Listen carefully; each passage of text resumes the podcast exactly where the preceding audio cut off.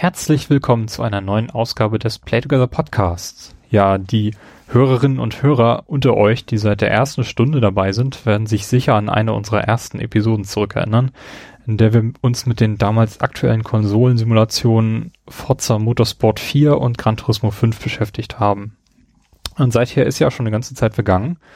Grund genug also, uns mal einen aktuellen Überblick über das Geschehen auf dem Markt der ernstzunehmenden Rennsimulationen zu machen.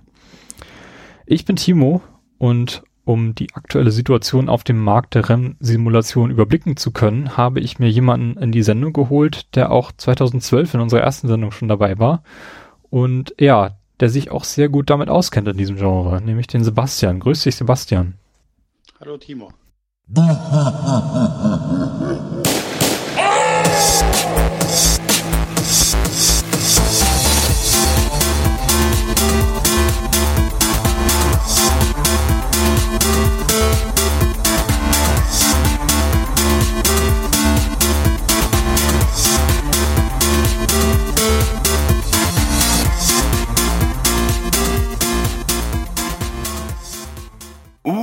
Welcome.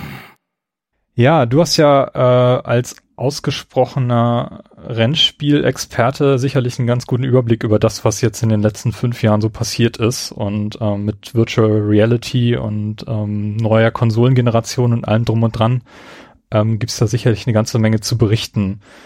Ähm, was zockst du denn aktuell so an, an Rennspielen? Also wenn man gegen dich fahren will, online, ähm, wo trifft man dich wohl am ehesten an? Also aktuell schon vor allen Dingen in äh, Assetto Corsa am PC. Ähm, das macht schon 90, 95 Prozent meiner Zeit aus und dann halt noch so ab und zu nebenbei ein bisschen gemütlich Forza. Ähm, da tatsächlich dann, obwohl es mit Lenkrad auch sehr viel Spaß macht, mit Pad, um einfach, wenn man mal was anderes haben möchte, wie mit dem Lenkrad und, und VR in Assetto Corsa. Aber hauptsächlich Assetto Corsa momentan. Wir befinden, also wir nehmen diese Episode jetzt im September 2017 auf. Und das ist ungefähr ein Monat bevor äh, Project Cars 2, ähm, Gran Turismo Sport und Forza Motorsport 7 jetzt in den Startlöchern stehen. Äh, interessieren dich die drei Titel? Greifst du dazu? Ist da was für dich dabei? Also interessieren tun sie mich alle drei definitiv. Und ich meine, das ist natürlich, wenn drei so hochkarätige Titel kommen, immer interessant dann. Ähm, zugreifen sicher werde ich halt, ähm, weil ich da einfach noch eine große Community von Leuten habe, mit denen, die ich kenne, mit denen ich gern fahre, ähm, die teilweise auch keinen PC haben, werde ich auf jeden Fall bei Forza. Auch weil das hier bei Play Anywhere kann ich theoretisch auch vom PC mit denen spielen und so weiter. Ähm, wahrscheinlich auch am PC bei Project Cast 2.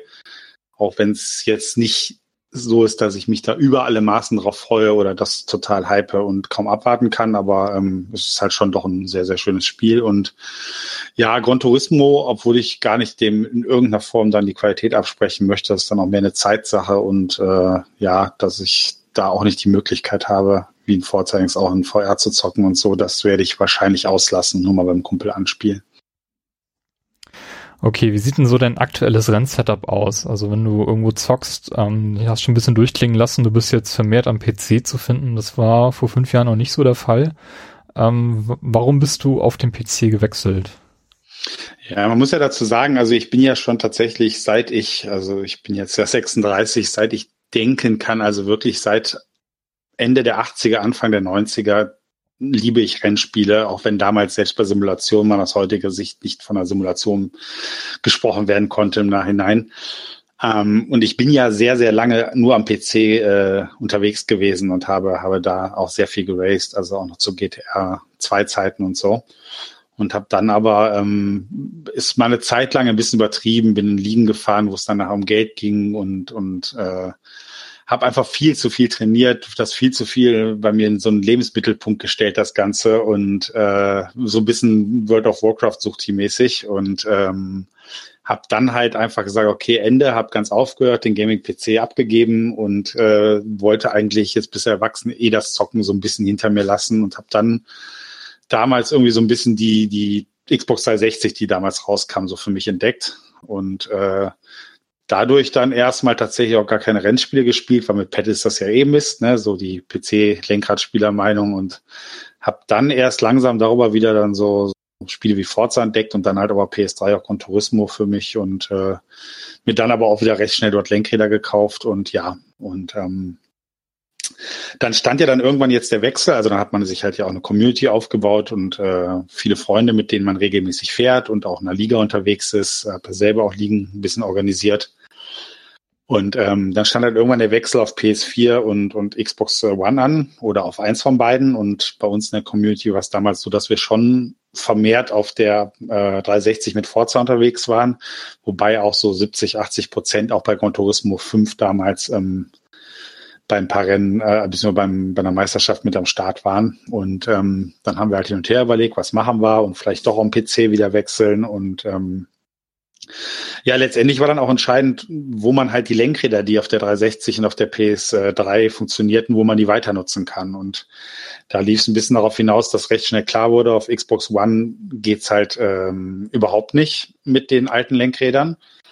Und auf der PS4 war auch lange keine Aussage und hin und her und hin und her. Und irgendwann kam dann raus, okay, äh, es wird wohl so sein, dass das Fanatec-Lenkräder, also wir nutzen in unserer Gruppe fast ausschließlich Fanatec, ähm, dass die unterstützt werden, war die Aussage. Und dann sind wir auf die PS4 gewechselt und haben dann dort halt irgendwann uns, äh, als es rauskam, dann Project Cars geholt und zu der Zeit dann auch viele wie ich jetzt äh, das, das Setup, dazu komme ich dann gleich mal, ähm, aufgerüstet auf, auf neuere Fanatec-Produkte und ähm, ja, haben da erstmal gespielt und irgendwann kam dann, kam dann auch offiziell lizenzierte PlayStation-Lenkräder, weil man konnte zum Beispiel mit, mit den Fanatec-Lenkrädern nie im Menü der PlayStation irgendwas steuern, immer nur im Spielen. Da musste man eine Tastenkombination, dann wurde das Lenkrad erkannt und dann konnte man es nutzen.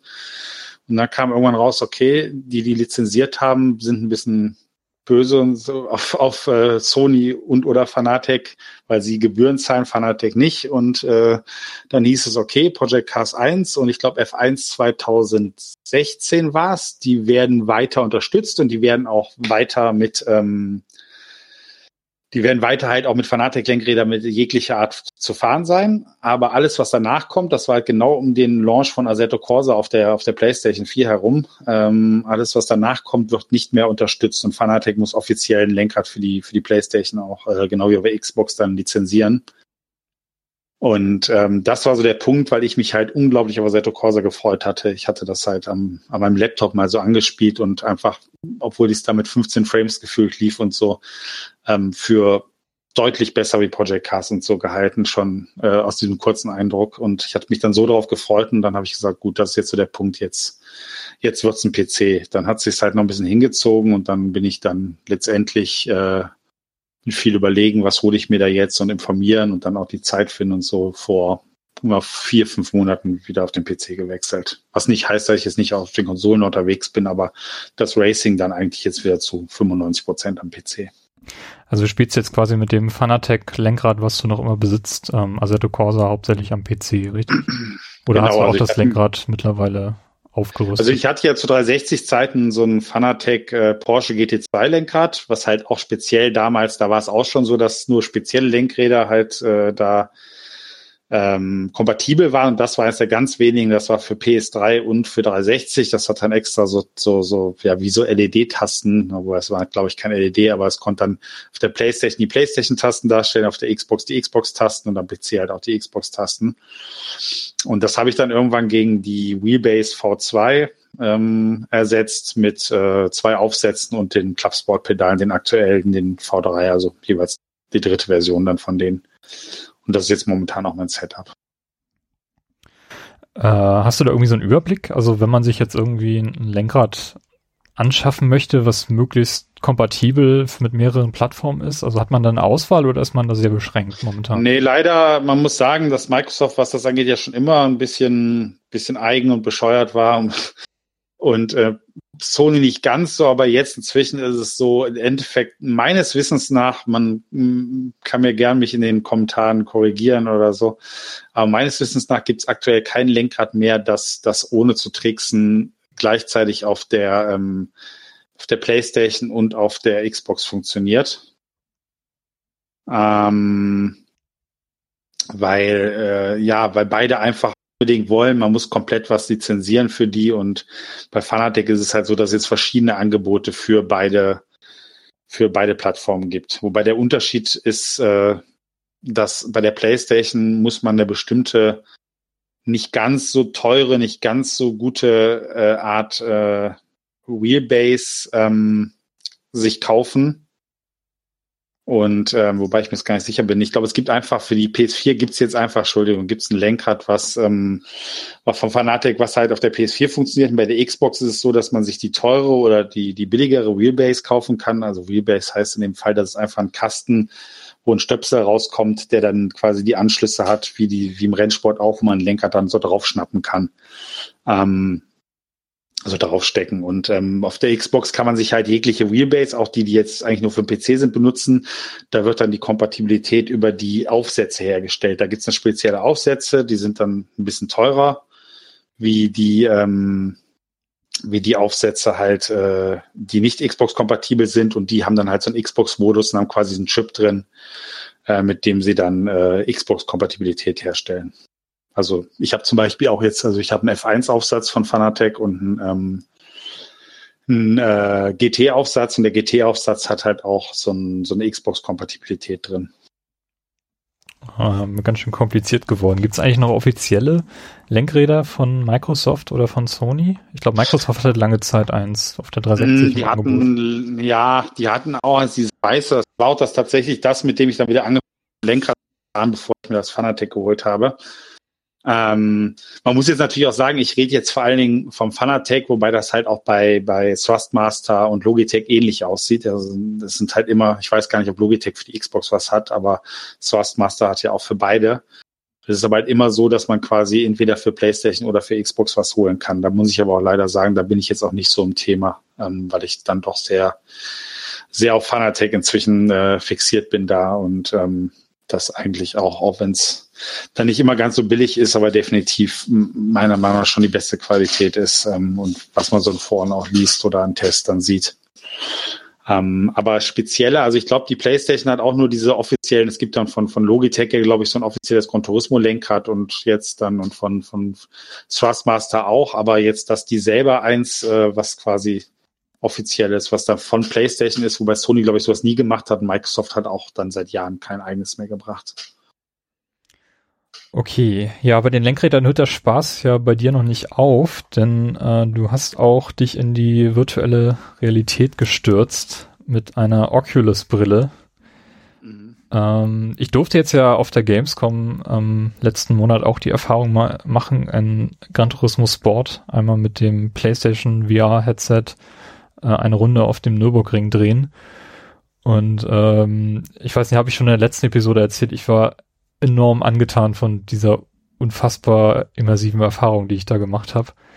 Ähm, das noch viel, viel tiefer ging als, als alles, was ich eigentlich erwartet habe. Also wenn man früher über die Messe gegangen ist, dann hat man häufig, äh, also dann seh, war das für mich die einzige Gelegenheit, um mal so richtig professionelle Racing-Setups zu sehen, so mit ähm, Racing-Seats, die in so einem Alu-Gestell drin sind und mit Hydraulik, äh, ähm, Force-Feedback-Bewegung machen können und dann hast du da drei riesige Bildschirme so als Wand vor dir aufgebaut, damit du auch wirklich weites Blickfeld hat. Und ähm, jetzt scheint dieser Trend dann tatsächlich überzuschwappen, auch die größeren VR-Headsets, also Oculus und HTC vor allem am PC mitzunehmen. Ähm, äh, kommst du damit klar? Ähm, weil, also ich habe jetzt zwei Spiele in VR ausprobiert, eben Gran Turismo Sport und jetzt zu Hause auch nochmal Drive Club und mir wird ziemlich schnell sehr unwohl dabei, wenn ich, wenn ich da in dieser Umgebung mich äh, befinde und um Strecken rase. Ähm, hast du da irgendwie Probleme oder, oder wie, wie hast du dich daran getastet? Fangen wir vielleicht mal so an. Also ich muss erstmal sagen, lustigerweise, wo du es jetzt erwähnst, ihr habt ja ja ähm, vor kurzem auch einen Podcast rausgebracht, wo es, äh, wo ihr auch darüber redet und äh, auch allgemein über VR und das, ich glaube, du hast vorher auch noch nie Erfahrung damit gemacht und ich glaube die anderen auch nicht. Und ähm, das ist ja auch für die Zuhörer, also das ist jetzt auch nicht unbedingt der heilige Gral und alles ist nur toll, toll, toll, aber man kann es halt einfach jemandem, der es nicht selber ausprobiert, schwer beschreiben. Man, es ist einfach schwer in Worte zu fassen, ja allgemein das, das Erlebnis in VR. Man muss es einfach selber mal getestet haben, um, äh, um, um wirklich einen Eindruck zu haben, wie es, wie es wirkt und wie das, wie der Körper, das Gehirn darauf reagiert und, und wie sehr man sich in diese Welt versetzt fühlt in dem Augenblick. Aber das habt, habt ihr ja eh da schon besprochen. Ähm, und, ja, genau. Also das, ähm, das würde ich, also um kurz einzugehen, das würde ich auf jeden Fall so unterschreiben. Also für mich war das auf der Gamescom jetzt die allererste VR-Erfahrung mit einer richtig professionellen Brille und ähm, so ein bisschen die erste Software-Generation quasi übersprungen, so dass ähm, ich zumindest festgestellt habe, dass die Software schon deutlich weiter ist, als ich gedacht habe. Und mich das deswegen vielleicht auch noch mehr geflasht hatte, als vielleicht zwei Jahre früher das der Fall gewesen wäre. Und ich auf jeden Fall jetzt unterschreiben will, wer noch nie eine VR-Brille aufgehabt hat, ähm, Probiert es einfach mal aus. Das kann man mittlerweile in jedem ähm, größeren Elektromarkt in allen, allen Städten quasi machen. Ähm, das ist ein Erlebnis. Und ähm, sobald man das einmal gemacht hat, ähm, kann man auf jeden Fall mitreden und hat eine Vorstellung davon, was in VR möglich ist und was nicht. Und ähm, jetzt werden wir in dieser Episode verstärkt, also wahrscheinlich ausschließlich über Rennspiele in VR reden. Ähm, ja, sorry, dass ich dazwischen gegrätscht habe. Das nee, würde ich, würd ich nur unterstreichen, ja. Nee, nee, deswegen hatte ich dich, hatte ich es extra erwähnt, weil ich äh, genau das darauf einmal ansprechen wollte, dass ich das ja auch ausgehört hatte, dass äh, ihr es auch oder du es auch vorher noch nicht äh, das Erlebnis hattest und dann auch, ja, wie gesagt, man, man denkt halt immer, es ist, es ist ein Endeffekt, ja, man guckt halt da, wo man den Kopf bewegt und hat ein dreidimensionales Bild und es ist ja im Endeffekt auch nicht mehr, aber irgendwie ist es dann doch was das Erlebnis angeht und wie man, wie man sich dabei fühlt im Spiel drin ist dann doch noch viel, viel mehr. Ähm, ja, um auf den Punkt zu kommen, ich oder auf die Frage dann zu antworten dann jetzt. Ich äh, hatte, nachdem das mit dem Gaming-PC feststand, für mich auch recht schnell überlegt, dass ich dann auch, äh, wenn möglich, mir eine VR-Brille dazu holen möchte. Und ähm, hatte noch, bevor ich mir jetzt den PC bestellt hatte, ähm, mir im Mediamarkt halt auch mal Oculus Rift angeschaut. Und auch P äh, PlayStation VR kurz, aber da lief leider nur irgendeinem, ich weiß es gar nicht mehr, Demo, die jetzt unabhängig von der Qualität der Brille mich nicht, also nicht so gut war. Und ähm, da habe ich dann vor allem dem Mann gesagt, da stand man dann und dann war irgendwas selbst Demo und dann habe ich gesagt, haben Sie nicht irgendwas, wo ich mal hier am besten mit dem Xbox-Controller rumlaufen kann, mich frei bewegen und gleichzeitig mit VR dann halt umgucken, weil das ja halt so das ist, was so als tödlichstes gilt, dass einem super schnell schlecht wird. Gerade wenn man mit dem quasi diese, nennen wir es jetzt mal Shooter-Steuerung hat, ganz normal mit dem Pad und mit dem rechten Stick sogar ohne, ohne dass es in so 10, 20 Grad Sprüngen geht, sondern wirklich flüssig umschauen kann und gleichzeitig mit VR halt auch noch äh, schauen kann und, und rumläuft. Und da war mir zum Glück gar nicht schlecht geworden. Ich habe zwar gemerkt dann, also er sagte, bitte seien Sie nur vorsichtig, weil das ja hier im Stehen ist. Ich hatte dann halt gemerkt, wenn man es echt das erste Mal aufhat, dann, dann war halt dieses, dieses Spiel oder es war auch eine Art Demo, wo man dann, wo man dann selber rumlaufen konnte, dann ging es halt, also dann konnte ich loslaufen. Er sagte, sind Sie Gamer? Ich sag ja. Da sagt, dann machen Sie den Stick bitte nicht ganz nach vorne jetzt. Und ich, es war wirklich dann auch so, ich habe dann stehe da, dann ab plötzlich, ich konnte selber steuern, ich mache den Stick gleich nach vorne und merke so, wie der ganze Körper einfach anfängt nach vorne zu kippen. Und man hat ja die Brille auf, man ist ja eh so in dem Mediamarkt steht, aber kriegt es ja nicht mit, weil man die, die Kopfhörer aufhat und die, die Brille ist ja in dieser Welt und muss dann wirklich so einen Schritt nach vor, so einen Ausfallschritt machen, um mich nach vorne zu kippen. Ähm, habe also gemerkt, es hat schon Einfluss so ein bisschen auf das, wie mein Gehirn das wahrnimmt, aber schlecht geworden ist mir nicht. Und danach war ich eigentlich recht optimistisch, ähm, dass ich da halt keine Probleme haben werde. Und ähm, ja, wie gesagt, dann habe ich mir halt dann kurz nachdem ich einen PC hatte, also nicht allzu lange danach kam dann, kam dann ein ganz gutes Angebot mit Oculus und habe dann da zugeschlagen.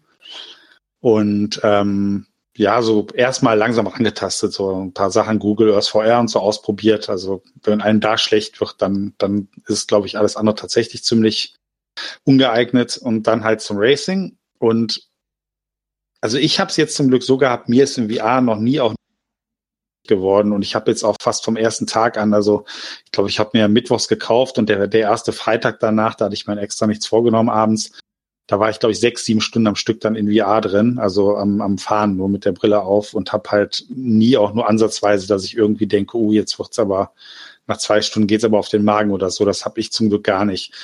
Was ich am Anfang hatte und jetzt fast schon schon leider nicht mehr, ist ähm, wenn ich zum Beispiel auf der Nordschleife oder auch in Spa, die en Rouge, wenn ich, wenn ich mit, umso schneller die Autos, umso eher noch, wenn ich in extreme Senken reingefahren bin oder über Kuppen drüber, ähm, dann hat der Magen genau das gemacht, was er machen würde, wenn man das macht. Also wenn man eine Senke fährt, richtig, dass der ganze Körper dieses, dieses Gefühl ja, ich brauche es nicht beschreiben, es kennt wohl jeder auch eine Achterbahn, wenn man dann ins Tal reindonnert oder wenn man über so eine Kuppe und so fast leicht schwerelos wird. Und obwohl ich natürlich einfach hier in meinem Rennsitz sitze, war es genau dieses Gefühl. Man merkte richtig, man hat wirklich das Gefühl, wie der Magen so ein bisschen nach oben wandert und diese, dieses Schmetterlinge im Bauchgefühl. Und das, da war mir auch so zehn Prozent übel immer in dem Augenblick, aber wirklich immer nur so für diese Sekunde, diese zwei Sekunden, wo man quasi in Anführungsstrichen die meisten G-Kräfte halt, entweder die einen reindrücken in den Sitz oder, oder rausziehen aus dem Sitz hat, ähm, obwohl man ja gar nichts wahrnimmt. Das war aber auch leider tatsächlich nur so die ersten anderthalb, zwei Wochen so. Und dazwischen ist mein Gehirn so darauf konditioniert, dass ich auch machen kann, was ich will da und, und auch Nordschleife, da passiert auch gar nichts mehr. Also da, da irgendwie das Unterbewusstsein, da stellt sich dann doch drauf ein. Ähm, ja, also ich habe das Glück, dass mir gar nicht schlecht wird. Hab's aber auch bei Leuten, denen ich es gezeigt habe, gezeigt habe, hier anders erlebt. Hm. Vielleicht sind da unsere, unsere Hemmschwellen irgendwie größer. Also ich habe in dem Moment, wo ich in dem Auto saß und losgefahren bin, die Fliehkräfte vermisst und das sofort gemerkt. Und bei dir klingt es so, als ob dieser Punkt quasi erst einsetzt, wenn du irgendwie mit 360 durch äh, Rouge ballerst. Vielleicht muss ich meinen Körper da auch ein bisschen mehr konditionieren und noch ein paar Runden einen Drive Club drehen oder so. Ich weiß es nicht. Ja, also man, man sagt ja, der Vorteil, der Vorteil ja eigentlich sogar ist, also einem wird ja eh nicht so schlecht schnell, sagt man, wie jetzt zum Beispiel, wenn man, keine Ahnung, was fällt mir jetzt ein, so ein, ein Horrorspiel, wo man wirklich aus der Ich-Perspektive spielt oder hier so ein, so ein was wie Superhot VR, so ein Shooter, wo man halt wirklich in der Ich-Perspektive in der dreidimensionalen Welt steht, weil im Auto der Körper es ja gewohnt ist, klar, es gibt die G-Kräfte, aber dass man fest irgendwo sitzt und sich das um einen herum bewegt, das ist das Gehirn hat das ja so abgespeichert im Cockpit.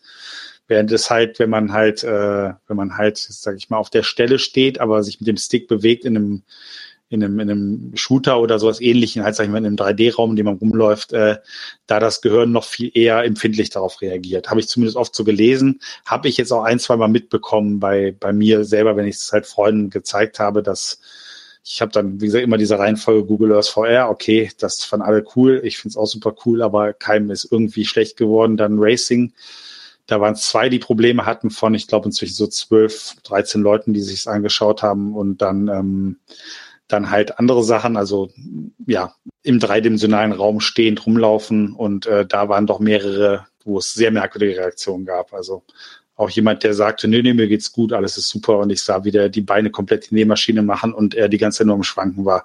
Dann habe ich gesagt, ich glaube, wir lassen es jetzt trotzdem besser mal, aber ja. Krass. Äh, nur mal so als Experiment, ähm, wenn du Auto fährst, so als Mitfahrer oder im Bus sitzt, kannst du da lesen? Nee, lustigerweise, das was auch, das ist eine sehr gute Frage, da wäre ich jetzt gar nicht drauf gekommen. Ähm, lustigerweise, und das war einer der Gründe, warum ich echt richtig Bammel hatte, dass das VR nichts für mich ist, weil ich irgendwie auch, bevor ich es das erste Mal getestet hatte, ich hatte richtig Lust drauf und hab's mir nicht so cool vorgestellt, aber schon irgendwie, dass es fürs Racing eine Riesensache ist. Und äh, ich kann im, wenn ich als Beifahrer sitze, ich kann irgendwie, wenn ich auch versuche, auf meiner Switch zu spielen oder ein Buch zu lesen, das schaffe ich genau zwei Minuten, dann wird mir richtig, richtig, richtig schlecht. Ähm, genau deswegen, weil ich kenne auch andere, die sagen, nö, habe ich gar nicht, dachte ich wirklich nicht, dass das so ein Zeichen ist, dass bei mir VR äh, schnell dazu führt. Aber wie gesagt, ich habe äh, zum Glück wirklich überhaupt keine Probleme, während ich kein Buch lesen kann, während jemand anders Auto fährt, wenn ich daneben sitze.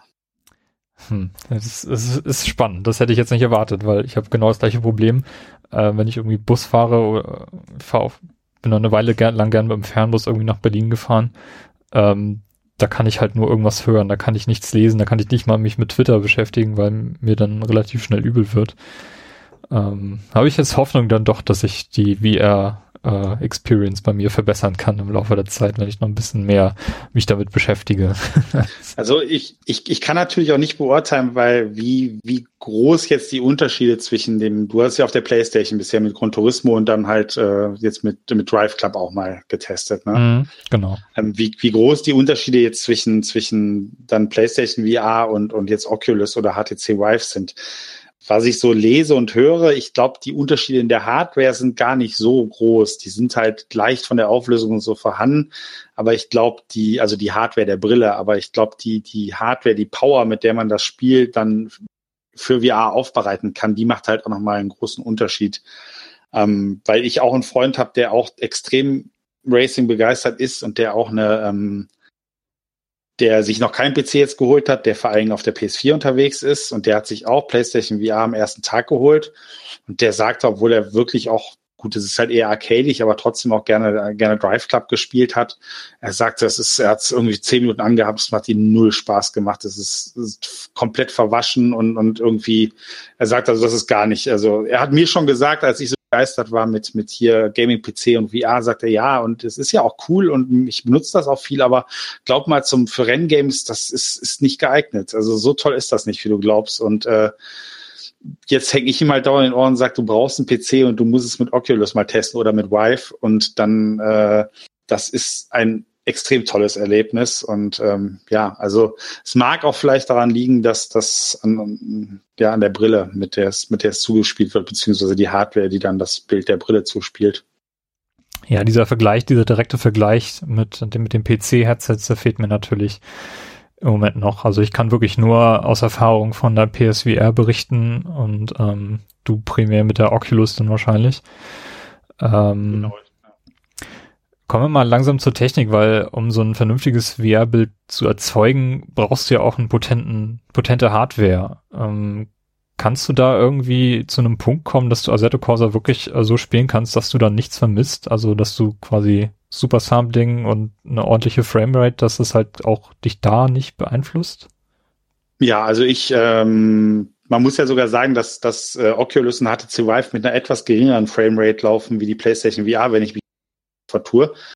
Ähm, die laufen ja mit 90 Frames und dann kann Oculus halt über so einen Trick auf 45 runtergehen und äh, es fühlt sich trotzdem noch flüssig an, weil dann irgendwie Zwischenbilder gemacht werden und man nicht will, also man hat weiter 90, aber im Endeffekt nur äh, 45, die vom PC berechnet werden von fürs Spiel. Und ähm, äh, ja, aber wie gesagt, wenn wir jetzt diese, diese, diese 90 Bilder nehmen, die man da hat, dann habe ich jetzt bei mir am PC so, ich habe ein Tool, äh, was, was Super Sampling macht halt für Oculus, dass das automatisch jede Anwendung, die ich, die ich in Oculus mir anschaue oder alles, was Oculus mir einfach anzeigt, ähm, Super Sampling drauf hat. Das habe ich jetzt bei, bei Assetto Corsa oder eigentlich bei allen anderen Sachen auch mit 1,8 laufen. Das heißt, das ist dann natürlich nicht ganz, aber knapp unter der doppelten Auflösung, mit der quasi das Bild für die Brille berechnet wird vom PC. Und habe dann jetzt momentan in Assetto Corsa alles komplett auf Ultra. Und ich glaube, ich habe nur Schatten, Schatten, nee, die habe ich sogar, ich habe, glaube ich, habe nur in den spiegeln. Den habe ich auf äh, aus und, und Rauch allgemein habe ich auf sehr hoch, nicht auf Ultra, also Rauch- und Qualmeffekte. Ähm, ansonsten habe ich habe ich es alles auf Ultra und klar, also ich hab's hab's sonst auch ähm, hab hier so ein ähm, 65 Zoll 4K TV stehen.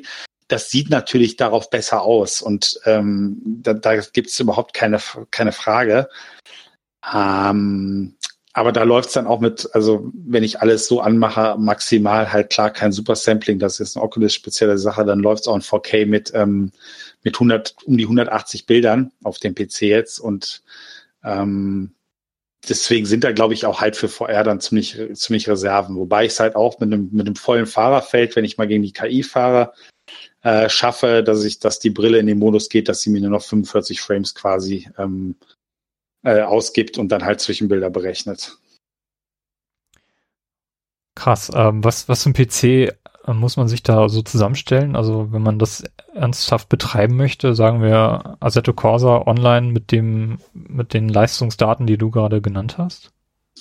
Also gut, ich meine, ich äh, aus eigener Erfahrung und dem, was ich so bei bei Freundinnen mitbekommen habe, mit denen ich halt regelmäßig fahre, davon kann ich natürlich sprechen und und ganz klare Aussagen machen. Also ich weiß ja, dass schon eine eine äh, Nvidia 1060 erreicht für VR, also VR ready ist.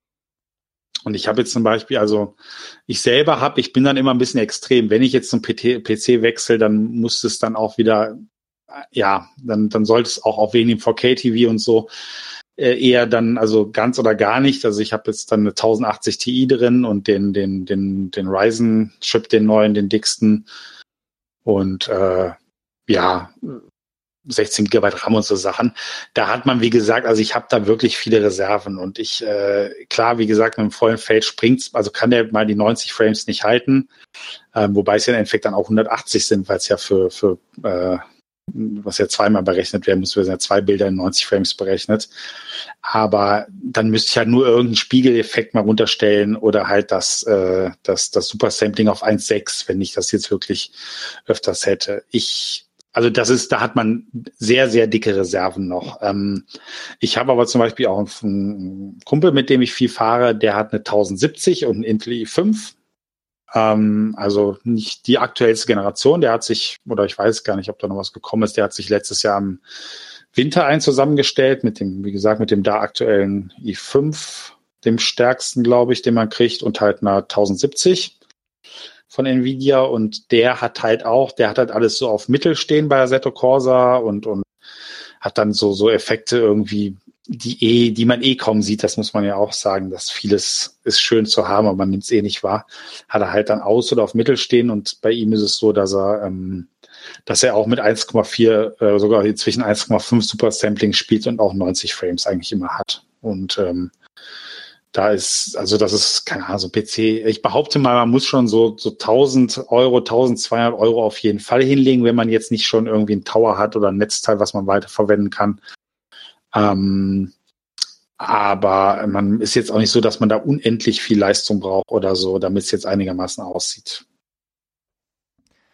Ja, ich finde, ich finde das äh, super spannend, diese VR-Geschichte, weil selbst wenn man vorher schon ähm, in den Jahren vorher schon gewillt war, sich ein ernsthaftes Rennsetup mit Seat und Lenkrad und ähm, so zusammenzustellen, dann war man ja meistens darauf angewiesen, so diese drei Bildschirme nebeneinander dann vor sich aufzubauen und die dann zu bespielen, was ja auch enorm viel Platz dann wegnimmt.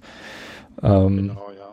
Das fällt natürlich mit VR zum gewissen Teil weg. Ähm, brauchst du eigentlich noch den Platz, um irgendwie diese, diese Sensoren einzustellen? Ähm, ich weiß gar nicht, wie das bei Oculus läuft. Ich kenne das nur von HTC. Ja, also bei, bei Oculus, also man muss sagen, auch wenn ihr direkt Vergleich nicht habt, also einer bei uns in der Gruppe, der mitfährt, der hat auch eine HTC Vive und ähm, so ist es, glaube ich, alles ähnlich. Ähm, aber die ist, glaube ich, was dieses Room Scaling, was jetzt für Rennspiele äh, nicht so relevant ist oder fast gar nicht relevant ist, ist denn die ist dann die HTC Vive noch ein bisschen besser, vor allen Dingen der der Oculus Geschichte mit zwei Sensoren nur gegenüber. Ähm, Wobei ein bisschen besser muss man halt auch sagen, dass das, dass das also auch marginal. Also ich habe ja auch Spiele, wo man wirklich, ich habe so zweimal drei Meter frei, wenn ich wenn wenn ich VR spiele. Also da muss ich auch zum Glück nicht für rumräumen. Ähm, drei Meter der Breite, zwei Meter halt nach hinten oder zwei Meter zwanzig, die ich nutzen kann. Dann, dann muss ich muss nur meinen Rennsitz quasi wegstellen. Ähm, und äh, ja, da funktioniert das mit den zwei Sensoren. Die habe ich halt einmal eingerichtet. Die stehen halt tatsächlich fast so ein bisschen versteckt. Man sieht sie kaum, wenn man, wenn man nicht weiß, dass man auf achten muss bei mir. Ähm, damit klappt das super. Also auch Spiele, wo man sich bewegt, da ist halt wirklich nur, wenn man sich dann komplett wegdreht vom, also wenn man wirklich mit dem Rücken zum Fernseher steht und dann halt eben diesen dritten Sensor nicht hat, dann kann es mal sein, dass das Tracking anfängt rumzuspacken. Und jetzt speziell bei Rennspielen, das würde sogar mit einem Sensor gehen, soweit ich weiß, der in dieser Standard Oculus äh, diesem Standard Oculus Set dabei ist, ähm, wobei ja inzwischen oder jetzt, ich glaube immer noch für 450 Euro dieses Set mit zwei Sensoren und äh, einem Xbox Controller und äh, nee, der ist leider so dabei und so ein paar angeboten wird, ja. Und ähm, ja, also beim Racen, ich baue meine Sensoren nicht auf und ab. Ich habe sie so positioniert, dass, dass ich das Roomscaling vernünftig habe, dass sie kaum auffallen, habe die Kabel geschickt verlegt. Sie sind recht hoch beide, also sind beide so in 2,20 Meter Höhe oder zwei Meter Höhe, so der, der, wo sie, wo sie stehen. Und ähm, ja, im Endeffekt ist das, also wenn ich jetzt, wenn ich jetzt nach Hause komme und den PC anmache und was fahren möchte, ist das wirklich nur PC anmachen, Oculus kurz bewegen, damit das Ding merkt, okay, hier, ich werde aktiviert, dann startet das Hintergrundprogramm dafür, die Brille geht an, das Super Sampling Tool geht eh, startet eh automatisch mit dem PC und dann Assetto Corsa starten und ähm, dann ist es bei Assetto Corsa halt so, dass man alles im am also am Bildschirm bedient. Es gibt zwar auch so Virtual Desktop Sachen für für ähm, VR, dann kann man halt die Brille trotzdem schon aufziehen und hat halt quasi wie wenn man ein TV in der virtuellen Realität äh, vor sich stehen hatte, erstmal das Menü von Assetto Corsa und äh, wenn man dann wirklich sagt, hier auf Racing jetzt auf den Server geht oder auf Start drückt bei einer Einstellung von Singleplayer, dann lädt er ja nochmal so einen neuen Launcher und dann muss man auch sitzen, möglichst die Brille gerade aufhaben, schon so sitzen, dass man das Lenkrad festhält, wie man wirklich die Position haben möchte. weil dann in dem Augenblick trackt er einen dann und äh, dann hat man das Bild auf der VR. Ja, das klingt nach einem sehr sportlichen Setup. ja, aber ich muss da wirklich, also es ist jetzt gar nicht, ich dachte auch, oh, das ist aber hier alles und tausend Kabel und so, aber im Endeffekt, ich habe halt, hab halt an, an, an einem der Ausgänge der Grafikkarte halt äh, die, die VR-Brille hängen. Da musste halt nur ein, ähm, so ein DVI auf HDMI-Adapter habe ich mir halt geholt, weil die, die modernen Grafikkarten haben ja vier Ausgänge, aber nur ein HDMI und da hängt der Fernseher dran. Ähm, und habe dann halt ein USB, also da hängt ein USB-Kabel, ein, äh, ein HDMI-Verlängerungskabel dran, die dann bei mir auch so, dass die an einer bestimmten Stelle aus meinem, aus dem, aus dem ganzen Setup hier rauskommen, dass ich die Brille auch so komplett, dass man sie nicht sieht, die Kabel nicht sieht, weglegen kann. Und ähm, halt dann noch zwei USB-Kabel, die jeweils zu den Sensoren gehen. Die habe ich auch mit Verlängerung dann halt, damit ich sie besser positionieren kann und auch die Kabel besser legen kann, sodass man sie nicht sieht. Ähm, halt gelegt und äh, das also das ganze Einrichten hat, wenn es hochkommt, inklusive also von aus der Packung raus bis alles läuft so wie es soll und hat sich bis heute auch nicht geändert, hat das 40 Minuten gedauert. Und ja, wie gesagt, jetzt ist einfach nur die die Brille hängt quasi dann direkt, also bei mir aus dem Fernsehrack kommt dann ähm, kommt dann dieses dieses der der weibliche USB und der weibliche HDMI-Anschluss raus. Und da kann ich die Brille einstecken und äh, dann habe dann auch noch, das Kabel ist ja so zwei Meter lang, aber dadurch dann wirklich auch die, oder es ist drei Meter lang, die vollen drei Meter Kabellänge zur Verfügung, weil ich sonst halt ein bisschen was verlieren würde vom PC erstmal zu der Stelle hin. Ähm, ja, lass uns langsam mal Richtung, Richtung Software übergehen. Eine generelle Frage zu dem VR, äh, zu der VR-Geschichte hätte ich noch, und zwar, ähm, Hast du für dich irgendwie festgestellt, dass du ähm, Vorteile hast, äh, rein über die, über das Erlebnis hinaus? Also fährst du besser, wenn du die Brille aufhast, als wenn du auf dem Fernseher einfach fahren würdest? Also ich muss dazu, dann ist auch die, die letzte Antwort dann jetzt allgemein zu VR, ähm, dazu sagen, dass das gerade so in der, ich sage mal, Hardcore-Sim-Racing-Gemeinde halt auch so eine Glaubensfrage ist, die noch, ich behaupte aber auch, weil einfach viele von den Leuten auch ein schönes äh, Drei-Bildschirm-Setup zu Hause stehen haben und einfach auch noch nie VR ausprobiert haben, die noch ganz klar geschätzt, also das ist jetzt wirklich einfach so mein subjektives Empfinden, aber 80-20 ist, äh, VR ist nicht brauchbar für Sim-Racing oder drei Bildschirme sind viel, viel besser. Ähm, ich für mich kann sagen, äh, neben diesem Erlebnis, was wie gesagt, also Technik und so gesprochen, aber immer wieder wirklich mich jedes Mal aufs Neue, wenn ich es aufziehe, ich freue mich darauf, wirklich begeistert und mir ein Lächeln aufs Gesicht zaubert, ähm, weil es einfach wirklich jedes Mal aufs Neue richtig, richtig genial ist. Ähm, dann in diesem, in diesem Cockpit, das muss man vielleicht sagen, das haben wir jetzt gar nicht so erwähnt, man sitzt wirklich ja jetzt in einem GT-Wagen im Cockpit, den Abstand, also selbst wenn der Abstand, den man selber mit den Händen zum Lenkrad hat und den, den, in die, der in diesem Wagen zwischen der Person man äh, jetzt verhaspel ich mich etwas. Also man muss sich ja vorstellen, man sitzt ja da, wo der, der Kopf quasi oder der Hals endet von dem, von dem virtuellen Charakter, äh, angeschnallt in diesem Rennsitz, da ist ja quasi der eigene Kopf. Wenn man sich runterguckt, sieht man halt einen angeschnallten Körper. Und genau da, wo die Arme nach vorne gehen zu dem Lenkrad, was ich jetzt hier wirklich in der echten Welt vor mir habe, da gehen ja die Hände auch zu dem Lenkrad im, im virtuellen Auto. Und man denkt wirklich ja sehr, sehr schnell, obwohl man ja bewusst weiß, es ist ein Videospiel, ich habe die VR-Brille auf, das sind meine Hände da in dem Augenblick, weil die Abstände, es passt halt alles, die Breite vom Lenkrad. Ich glaube, selbst wenn das mal ein bisschen breiter oder nicht so breit ist wie das, was man gerade benutzt, das, äh, das gleicht trotzdem das Gehirn komplett äh, aus. Und man hat wirklich das Gefühl, dieses Lenkrad da vor mir, was ich sehe, halte ich in der Hand.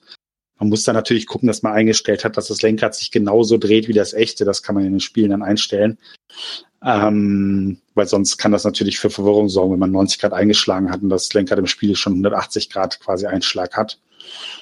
Ähm, aber neben diesem wirklich tollen Erlebnis, ich will jetzt auch gar nicht mehr dazu sagen, weil das muss man einfach selber mal getestet haben, um, ähm, ist, es, ist es halt so, ich hatte Angst, dass ich langsamer bin damit. Ähm, dass es halt toll ist, das habe ich vorher auch geglaubt, dass es so gut ist nicht, aber ich hatte halt echt Angst, dass ich ähm, dass ich damit langsam unterwegs bin. Aus dem einfachen Grund, dass man zwar in der Realität auch natürlich sich im Auto umguckt oder den Kopf bewegt und trotzdem merkt, okay, der Wagen fängt jetzt an, ein, zwei Grad wegzugehen mit dem Heck, äh, im Gegensatz zur Längsachse, wie er eigentlich fahren soll. Und ähm, das in der Realität funktioniert, aber, aber dass das vielleicht mit dieser VR-Brille, dass man nicht so schnell wahrnimmt, wenn der Wagen minimale Bewegung, dass man ihn quasi so ein Rutscher abfängt, bevor er wirklich optisch richtig am Rutschen ist. Ähm, ich weiß nicht, ob das so ganz rüberkommt, was ich meine. Also ähm, wenn ich jetzt am PC zocke, äh, wenn ich jetzt am PC, ich meine am, am Fernsehbildschirm zocke, am Monitor halt, dann ähm, bin ich halt im Cockpit. Ich kann auch nicht hinterm Auto fahren. Das ist für mich komplett unmöglich. Da bin ich acht Sekunden langsamer. Dann bin ich halt im Cockpit und wenn ich dann, dann weiß ich genau, der Wagen müsste jetzt im Verhältnis zur Strecke, ich weiß ja, wie ich die Lenkung eingeschlagen habe, genauso stehen. Und dann merkt man wirklich schon so, wenn der Eigengrad anders anfängt zu stehen im Heck oder insgesamt zur Längsachse der Wagen, merkt man das und kann das ganz leicht korrigieren. Und ich hatte Angst, dass das mit VR nicht möglich ist, weil ich quasi dann meine eigene Kopfbewegung und die Bewegung des Wagens im Verhältnis zur Strecke alle, dass da ein Faktor zu viel drin ist. Das ist aber zum Glück, warum es so ist, keine Ahnung. Ich glaube, das macht das Gehirn einfach ganz automatisch. Ist das gar nicht so. Also es ist genauso gut abzufangen, beziehungsweise schon zu korrigieren, bevor der Wagen richtig überhaupt wegrutscht. Und ähm, um die Frage zu beantworten, nein, ich glaube nicht, dass ich schneller bin, wobei ich jetzt auch tatsächlich Assetto Corsa auch fast nur mit VR gefahren bin. Ich müsste, müsste da tatsächlich mal jetzt ähm, am äh, Fernseher nochmal noch mal, äh, versuchen, dieselben Zeiten zu fahren. Aber ich äh, glaube nicht, dass ich schneller bin, aber auch nicht langsamer. Und ähm, ja, das Einzige, was also ich habe auch viele, die, mit denen ich fahre, die auch VR haben, die sagen, ja, aber ich kann viel konstanter fahren, weil dadurch, dass es so räumlich ist, ist es ja immer wirklich wie wenn man in der Welt rumguckt, dieser dreidimensionale Raum, ich kann viel besser die Bremspunkte treffen. Das sehe ich halt für mich nicht so. Wenn ich, wenn ich weiß, ich bremse immer zehn Meter hinter dem 100 Meter Schild oder zehn Meter davor und die muss ich ja in VR genauso abschätzen, diese zehn Meter wie, wie, wie halt äh, auf dem flachen Bildschirm, dann ähm, habe ich meinen Punkt, wo ich bremse und da bremse ich. Das macht, das macht für mich keinen Unterschied. Ich weiß, dass andere sagen, nein, nein, das geht besser und ich kann den Wagen auch besser abfangen, wenn er mal richtig weg ist wegen der Räumlichkeit und das sehe ich alles nicht so. Das Einzige, was ich tatsächlich habe, wo ich mir nicht ganz sicher bin, ob es vielleicht auch einfach nur an Assetto Corsa liegt und dass ich, dass ich das Feedback und alles in diesem Spiel so liebe und die Physik, aber ich bin jemand, der immer sehr, sehr lange braucht, bis er gute Zeiten fährt. Ähm, wenn ich jetzt mit, mit Leuten fahre, am Anfang die ersten 30 Runden sind die anderthalb Sekunden schneller. Und ich bin dann erst, aber wenn wir alle 90 Runden gefahren sind, bin ich dann eine halbe Sekunde schneller. Also das ist dann, ähm, und hier ist es jetzt tatsächlich so mit VR, dass ich teilweise nach fünf Runden schon anfange, richtig gute Zeiten zu fahren und die Bremspunkte drin zu haben, selbst wenn ich die Strecke, wenn die mal komplett neu für mich ist oder ähm, der Wagen. Und das war bisher, egal in welchem Spiel es war, egal in welchem Setup, nie der Fall. Ich habe immer super lang gebraucht, bis ich mich nicht verbremse, bis ich weiß, wo ich bremsen muss. Und da sehe ich jetzt, da habe ich, ich denke, es liegt am VR, aber ich kann es auch nicht zu 100 Prozent sagen, ähm, einen enormen Vorteil. Aber schneller ist es nicht, nein. Aber trotzdem eine, eine spannende Beobachtung, äh, dass du da selber für dich gemerkt hast, dass du jetzt äh, schneller Progress hast in, in Sachen äh, ja, Rundenzeiten oder Gefühl für die Strecke oder wie auch immer man. Ja, gut, letztendlich äh, natürlich auch dadurch Rundenzeiten, also zumindest am Anfang. Also nach, nach 50 Runden ist dann der Effekt derselbe. Also da nicht schneller, aber, aber so die ersten zehn Runden halt, ich fahre halt viel schneller wie ein Mensch. Also wer mich auf einer Strecke, die ich jetzt zwar kenne, aber länger nicht gefahren bin, mit einem Wagen, den ich jetzt auf der Strecke auch noch nicht kenne, sieht, und da die ersten zehn Runden sieht, der wird also, der wird auch sagen, der möchte irgendwie Simracer sein oder Ahnung davon haben. Ich sehe ihn die ganze Zeit nur gerade aus den Kurven fahren oder so oder viel zu früh bremsen und so, weil da fehlt, da fehlt mir einfach so das, das Gefühl dafür, wo ich bremsen muss. Das muss ich mir wirklich erarbeiten dann. Und äh, das ist jetzt, wie gesagt, hier so, dass ich da nach drei, vier, fünf Runden schon, dass die fünfte Runde schon wirklich immer noch zwei Sekunden langsamer ist wie das, was dann plötzlich nach 50 Runden geht. Aber für den, für den Beobachter von außen, aber auch gefühlt für mich schon richtig schnell ist und schon richtig schöne Ideallinie und gute Bremspunkte und so weiter. Okay, ähm, ja, was, was ich noch festgestellt hatte jetzt, ähm, dieser 3D-Sound, ähm, der, der, ja auch äh, simuliert wird mit den, mit den VR-Brillen. Hast du da irgendwie äh, einen Vorteil dann auch, äh, wenn du irgendwie fährst und in einem großen Fahrerfeld dich befindest oder so? Nee, weil ich hatte, ich hatte immer ein, ähm, äh, bisher, wenn ich, also die letzten Jahre, ich hatte immer so ein 5.1 Headset, wo es ja auch dann immer so Glaubenskriege gibt, ob, ob besser ein Stereo-Headset mit dann virtuellen Surround Sound oder halt wirklich eins, was fünf kleine Boxen da drin hat, also Boxen, fünf kleine Lautsprecher. Ähm, und ich hatte halt mir mal irgendeins da gekauft, halt mit so, mit so einem 5.1 Headset und ich muss aber ehrlich sagen, ich bin tatsächlich was, was äh, was Bildqualität angeht, was Bilder angeht, auch Fernseher, ich bin da total super, super penibel und ich sehe, ich sehe irgendwie Sachen, also bei meinem alten Fernseher waren so gestört haben, wenn gerade bei super dunklen Bildern und ich bin dann direkt, ich komme mir das teilweise gar nicht angucken, wenn ich irgendwie mit Freunden hier gesessen habe und irgendwie filmen und das hat mich so genervt. Und äh, da bin ich halt super empfindlich, was Optik angeht, was Sound angeht, bin ich tatsächlich auch kein Mensch, der da besonders hohe Ansprüche hat oder besonders große Unterschiede merkt oder, oder Ahnung von hätte. Das ist halt, also da bin ich tatsächlich der falsche Ansprechpartner. Ich bin damit zufrieden mit dem Sound, äh, wie der, wie der halt äh, funktioniert. Ich habe auch mal probiert, das mit diesem Dolby Atmos, was man sich jetzt ja irgendwie für den PC dann laden kann, dass das das damit macht. Aber da merke ich auch überall nicht die großen Unterschiede. Also ist gut. Ich, ich höre natürlich auch, da ist hinten links einer, also das nimmt man schon so wahr. Ähm, man muss dazu auch sagen, das war aber mit dem 5.1 Headset oder ist das gleiche damit.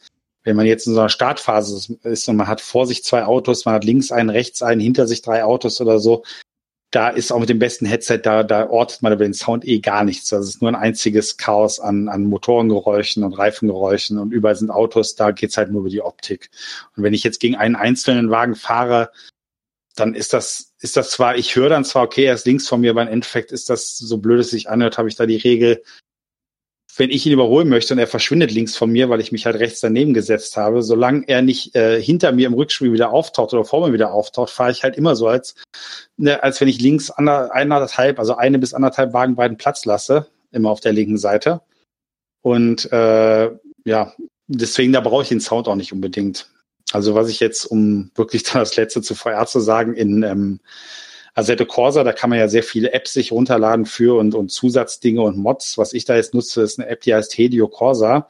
Die ist quasi genau in meinem Sichtfeld drin. Also wenn ich nach vorne auf die Strecke schaue mit der VR-Brille, da habe ich die positioniert. Die ist äh, komplett durchsichtig. Also man sieht einfach gar nicht, dass die da ist, wenn nichts ist. Aber sobald Autos in meiner unmittelbaren Umgebung sind, das heißt wirklich auf unter einem halben Meter an mir dran oder vor mir oder halt dann neben mir versetzt, so ein bisschen ähm, dann zeigt er mir quasi, wie das damals bei diesem Ferrari Racing Game fürs äh, Sega, äh, nicht Saturn, fürs Dreamcast war, da gab es mal so ein Spiel, dann zeigt er mir quasi, wie so, dann ist mein Biken in der Mitte so ein kleiner viereckiger Biken und dann zeigt er mir die anderen Autos an. Und ähm, solange die, wenn die links und rechts sind, sogar in dem Bereich sind, dass ich nicht rüberziehen kann, dann ist das immer so ein bisschen gelb oder sogar orange, wenn ich den sehr nah bin. Und ich glaube rot, wenn es unter 20 Zentimeter seitwärts ist, der Abstand.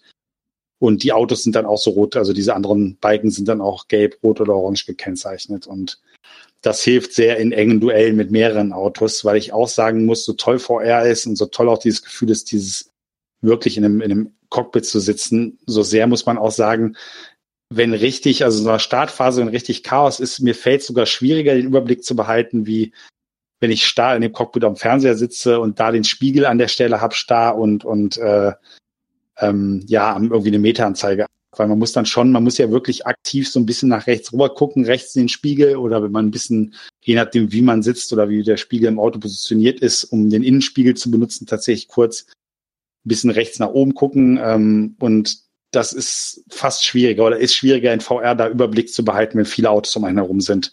Was aber nichts daran erinnert, dass das Erlebnis halt trotzdem viel, viel cooler ist. Okay, ja, du hast äh, schon sehr oft angesprochen jetzt im Rahmen dieser Sendung, dass Assetto Corsa so scheinbar dein aktuelles Steckenpferd ist. Ähm, du hast ja noch eine ganze Reihe an Spielen mitgebracht, die wir zumindest anreißen wollen, ähm, um irgendwie so, so, einen Überblick zu geben, was gerade in dieser Szene so los ist. Ähm, das sind neben Assetto Corsa natürlich Project Cars, äh, Race Room, iRacing, R-Factor, ähm, und auf den Konsolen dann noch Forza Motorsport äh, 7 ist der neueste Ableger und das kommende Gran Turismo Sport. Ähm, warum hast du dich für Assetto Corsa entschieden? Ähm, ist das so in der Community gerade äh, das Größere, das das Angesagte oder ähm, was hat dich zu diesem Titel bewegt quasi? Also man muss da vielleicht äh, ganz, ganz äh, kurz ausholen. Also es ist ja, ich, ich würde diese genannten Spiele jetzt so ähm, so in drei, drei Kategorien unterteilen. Ähm, also zum einen erstmal, das, das habe ich damals schon selber, wo ich noch am PC gefahren bin, auch selber so immer propagiert und das hört man auch immer auch, wo ich dann nur Konsolen gefahren bin, immer aus dem PC-Lager und so und hier so ein Forza Gran Turismo sind eh keine richtigen Sims, das sind so Kindersimulationen und die haben, haben eh eine Witzphysik und so.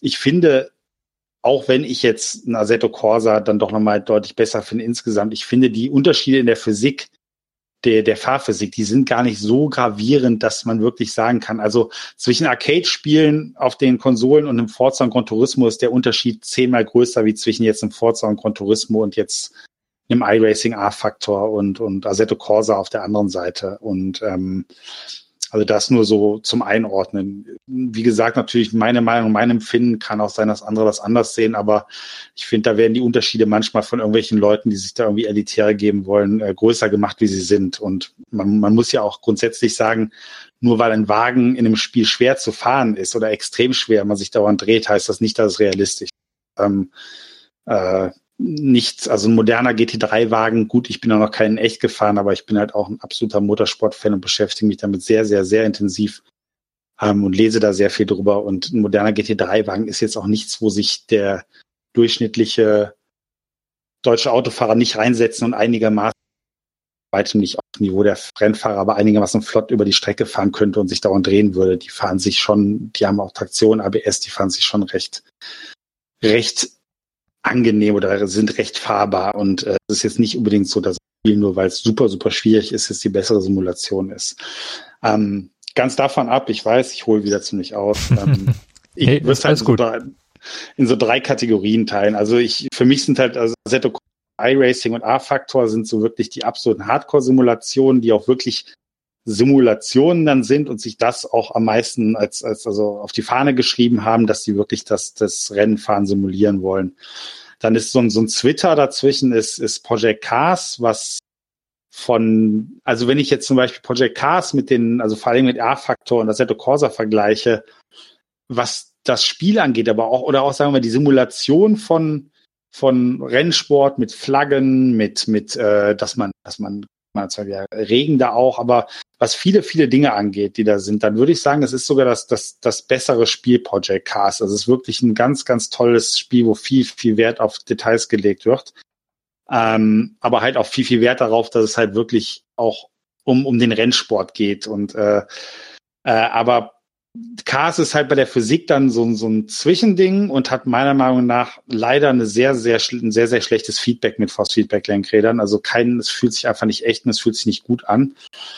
Ähm, und Assetto Corsa und Gran Turismo sind so die Spiele, die sind schon, die Physik ist schon gut, die simulieren auch. Ich finde, Forza Motorsport hat auch schon immer, auch wenn da die letzten beiden Teile vom Lenkradfahren allgemein nicht so gut waren, da haben sie irgendwas verhunzt und haben jetzt ja auch jemanden da ausgetauscht für den siebten Teil ähm, mit das beste Feedback, also übers Lenkrad, dass man merkt, was der Wagen macht. Aber die sind halt schon die, die am ehesten halt auch so den, den, den Mainstream ansprechen und ähm, ja, mehr Spiele sind und äh, ja, nicht, nicht ganz diesen Rennsport so abfeiern. Also ich meine, dass man einen Forza noch immer nicht eine normale Quali mal einstellen kann und so Sachen und nicht bestimmen kann, wie viel Sprit fahre ich los und so. Das ändert nichts daran, dass das Fahren Spaß macht und so und die Physik auch durchaus in Ordnung ist, aber äh, es ändert halt was daran, dass es trotzdem, dass man vor und hinten merkt, das Spiel möchte jetzt nicht unbedingt das nimmt die Hardcore-Racer gerne mit, wenn sie Spaß dran haben, aber es spricht eher so eine breite Masse an,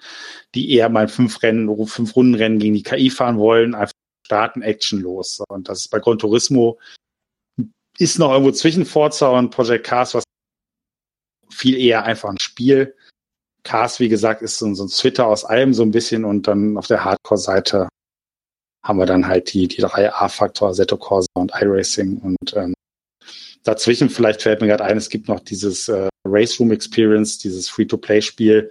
Das würde ich aber tatsächlich eher, obwohl es vom Simbin ist, die früher extrem gute Spiele gemacht haben und einen sehr großen Namen haben. Mit dem heutigen Team, ich würde es auch eher so von der Physik und von allem eher so auf Project Cars Niveau sehen. Der Sound ist da unglaublich gut, sogar am besten von allen Spielen, aber das ist leider das Einzige, was da herausragt. Ähm, ja, ja, und wie gesagt, um da vielleicht mal noch eine Unterscheidung, also iRacing ist halt ein Spiel, was, ähm, was äh, ja eine, am meisten auf dieses Community. Nur iRacing ist halt ein Spiel, wo man mal zahlt eine Monatsgebühr, man muss Strecken kaufen, die kosten teilweise, wenn es nicht im Angebot ist, 15 Euro pro Strecke. Autos kosten auch richtig Geld. Und ähm, dafür kriegt man aber für diese Gebühr, das sind normal 13 Euro, aber es gibt auch Angebote, wo man am Ende bei ungefähr fünf Euro pro Monat ist, wenn man halt für zwei Jahre abschließt und so. Ähm, dafür kriegt man halt geboten, dass man wirklich äh, Server sind gestellt, alles ist ein dauernd Rennen organisiert. Es gibt äh, gibt, gibt ganz ausgeklügelte Systeme mit Punktebewertung. Man muss wirklich sich rennlizenzmäßig nach oben kämpfen. Ähm, man kann nicht einfach das Spiel kaufen und dann sagen, hey, ich habe es mir jetzt geholt und äh, jetzt fahre ich hier mal mit den GT-Wagen oder mit dem Formelwagen über die, die Strecke, sondern man kann am Anfang dann tatsächlich, also man kann nicht gegen KI fahren, nur online. Und man kann dann am Anfang tatsächlich nur mit ganz langsam, mit so einem Mazda MX5 Cup-Wagen und sowas kann man dann Rennen fahren und muss da gute Ergebnisse erzielen, fair fahren, wenig abkürzen und so weiter, gut Bewertung kriegen, um, um aufzusteigen halt. Und ähm, da ist es am stärksten, weswegen ich es auch nach wie vor sehr, sehr interessant finde und auch sagen würde, ein kleines bisschen hat es wahrscheinlich sogar noch die bessere Physik wie, wie Assetto Corsa und, und äh, RA-Faktor und auch ein kleines bisschen das vielleicht noch wirklich ein Mühe das bessere Feedback. Das ist aber wirklich ein, einfach so ein subjektives Empfinden und da reden wir wirklich von ein, zwei Prozent. Ja, dieses und, A, ja. äh, sorry. Ja, ja, Entschuldigung. Nee, nee, frag ruhig. Ich rede ja seit fünf Minuten. Ich bin ja manchmal da nicht zu stoppen. nee, alles gut. Ich finde das super spannend, ähm, jetzt einen kleinen Überblick darüber zu haben. Dieses iRacing ähm, kostet momentan so um die acht Dollar im Monat, wenn man das einfache Monatsabo nimmt. Also scheint genau. irgendwie gerade 40 Prozent Rabatt zu sein, wer da irgendwie mal genau. möchte. Normal 13 und 8, glaube ich, so jetzt und wieder 4, 4,98, glaube ich, wenn man zwei Jahre nimmt jetzt mit diesem Rabatt. Und wenn ich das richtig verstanden habe, gibt es dort auch äh, so richtige Tournaments, die offiziell ausgetragen werden, die nach einem bestimmten Wochenrhythmus dann gehostet werden. Ist das richtig? Hast du bei sowas mal Genau, das, das ist dieses Grundprinzip. Ja, ich habe jetzt also, wie gesagt, darauf komme ich ja gleich, warum Assetto Corsa für mich jetzt erstmal die erste Wahl ist, ähm, ich habe jetzt tatsächlich im Vorbereiten auf den Podcast, weil ich es dann irgendwie nicht in Ordnung gefunden hätte, dann, dann hier groß was erzählen zu wollen und oh, ich äh, irgendwie Ahnung von Rennspielen und Rennsimulationen, dann iRacing und so gar nicht mal äh, gezockt. Ähm, wie gesagt, ich habe den PC jetzt noch nicht wieder so lange äh, deswegen äh, hatte ich es vorher nicht gemacht, weil ich auch sehr glücklich mit der Seto Corsa aktuell bin und habe es halt mal kurz ein, zwei Stündchen angezockt. Und ja, man muss sich quasi dann anmelden für so Rennen, das mit einem Websites ist, also Websites ein System und dann fährt man mit und dann kriegt man halt, also bei diesen offiziellen Tournaments kriegt man dann die Bewertung und damit kann man halt dann quasi eine, eine höhere Lizenz bekommen und dann in höheren Rennklassen mitfahren. Ähm, das heißt, das ist wirklich, äh, da gibt es also in Assetto Corsa gibt's auch auf öffentlichen Servern fast nie irgendwelche Crash-Kits und da gibt's auch Bewertungssysteme. Man kann auch den Server so einstellen, dass nur Leute mit bestimmten Bewertungen draufkommen. Aber in iRacing gibt's halt wirklich nicht dieses, wenn man, wenn man jetzt bei Forza und Gran Turismo in öffentliche Lobbys geht, das kann man ja auch komplett knicken. Äh, da wird man, das sind ja immer 50 Prozent bei, die entweder überhaupt nicht fahren können oder mit voller Absicht nur Leute weghaben wollen. Und das gibt's halt da gar nicht. Also das ist alles dann schon auf so einem recht, recht hohen Niveau und alles Enthusiasten, würde ich sagen. Aber wenn man jetzt äh, so als unbedarfter Neueinsteiger einsteigen möchte bei iRacing, dann kann man auch ziemlich auf die Nase fliegen, habe ich das Gefühl. Dass man da ja, vor allem, also in den unteren ja, Klassen dann hängen bleibt oder so. Eben, also ich muss jetzt natürlich sagen, ich bin jetzt auch, ne, das ist so, ich habe es halt angespielt, um mir einen Eindruck zu verschaffen. Ich bin jetzt auch nicht da der Experte, ob es dann irgendwelche Schlupflöcher gibt oder irgendwelche Möglichkeiten, dass man trotzdem sagt, okay, ich äh, bin jetzt nicht so gut, ich würde aber gerne jetzt nicht auch irgendwie die Formelwagen äh, in, einer, in einer Liga mit einer niedrigen Lizenz oder so, das weiß ich tatsächlich jetzt nicht. Aber es ist jetzt nicht unbedingt das Spiel, was sich jemand, der sagt, oh, ich hätte noch mal Lust um Rennspiel und ich habe ja auch einen Gaming-PC, ich schaue mal in iRacing rein. Ist wahrscheinlich auch allein wegen diesem Abo-System nicht unbedingt dann das, das Spiel der Wahl dafür, aber ähm, ja, und ich glaube, das ist auch so ein Spiel, das sollte man auch ohne Lenkrad, das gilt aber eigentlich für Corsa und A-Faktor genauso, sollte man das komplett, äh, also einfach wirklich nicht, nicht anvisieren. Da ist, glaube ich, tatsächlich dann Cast sogar am PC die beste Alternative und insgesamt finde ich, wenn man jetzt mit Pad fährt oder so, Forza dann das, was die schönste Pad-Steuerung hat. Okay, ähm, du hast dich jetzt, äh, wie schon eingangs äh, die Frage vor 15 Minuten mal gewesen ist, äh, für Assetto Corsa entschieden. Ein Spiel, was äh, von Kunos Simulazioni äh, entwickelt wird und bei 505 mhm. Games gepublished wird. Also es ist ein italienischer Hersteller, die äh, also Entwicklerstudio, die R&D Division von diesem Studio hat sich sogar in der Nähe von dem Vallelunga Circuit in Italien äh, niedergelassen. Also die sammeln da auch dann direkt Erfahrung von äh, mit Fahrzeugen und äh, Rennfahrern vor Ort, was sicherlich ähm, äh, positiv ist. Ähm, die Entwicklung dieses Spiels basiert auf früheren Versionen von Netcar Pro und der Ferrari Virtual Academy, die von dem Studio einfach quasi übernommen wurden. Und die haben 2010, glaube ich, angefangen mit dem mit der Entwicklung von Assetto Corsa, wollten ursprünglich mit der Unity Engine arbeiten und haben sich dann aber entschieden, äh, 2011 dann doch eine eigene ständige Engine zu entwickeln. Seit 2013, nee, 2014 ist das Spiel released, vorher waren sie Early Access und seit einem Jahr, August 2016, gut, äh, gibt es dann die Konsolenversion auf PS4 und Xbox One, die auch dasselbe Physikmodell von der PC-Version äh, verwenden soll. Ähm, und ich glaube, ziemlich genau zu dem Zeitpunkt, wo du dir jetzt den PC zugelegt hast, gibt es dann auch äh, offizielle Beta-Unterstützung für Oculus in der VR-Version. Hm, wobei man da sagen muss, aber das ist jetzt auch mein, mein Eindruck oder wie ich das jetzt wahrgenommen habe, es, es gibt einmal Oculus-Unterstützung, die gibt es meines Wissens schon länger oder VR-Unterstützung, dass man einfach als, als, als Monitor quasi Oculus auswählt. Und dann, also wie gesagt, man ist das Spiel, das ganze Menü ist immer am TV und äh, oder halt im Virtual Desktop dann halt in der VR-Brille, aber nicht VR optimiert, wie es zum Beispiel bei Cars ist. Ähm, und dann gibt's aber seit kurzem noch so ein OpenVR, Oculus OpenVR Unterstützung. Die ist, glaube ich, tatsächlich jetzt erst vor kurzem gekommen. Die ist aber, ich habe das mal eingestellt, sieht genauso aus, nur es läuft halt also auch mit meinem PC, wenn ich die Einstellung habe, die ich sonst nutze, katastrophal noch. Ähm, da sehe ich jetzt noch nicht den Vorteil, aber da bin ich auch zu wenig im, im Thema drin. Und ähm, ja, um die Frage dann vielleicht mal kurz zu beantworten.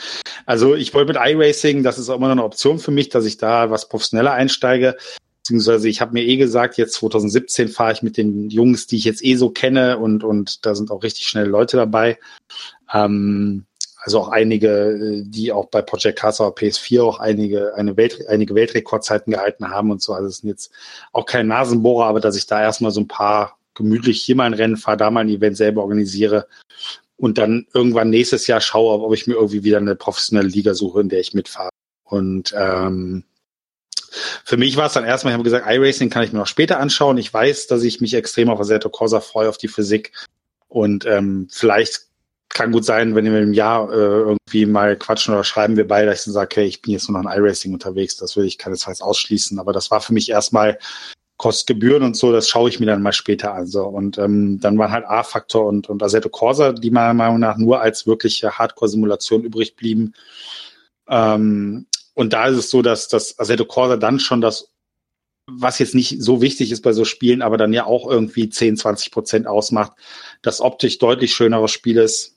Ähm, also es wirkt deutlich moderner und auch in 4K mit allem an ist es ist ein schickes Spiel. Also man sollte da jetzt nicht erwarten, das ist jetzt nicht irgendwie mit den Effekten und hier und da wie, wie jetzt ein, ein Forza am PC oder auch ein Gran Turismo Sport, Sport wahrscheinlich auf der PS Pro und so, wie die aussehen. Aber es ist, ist schon für so eine Hardcore-Simulation eine sehr schöne Grafik-Engine.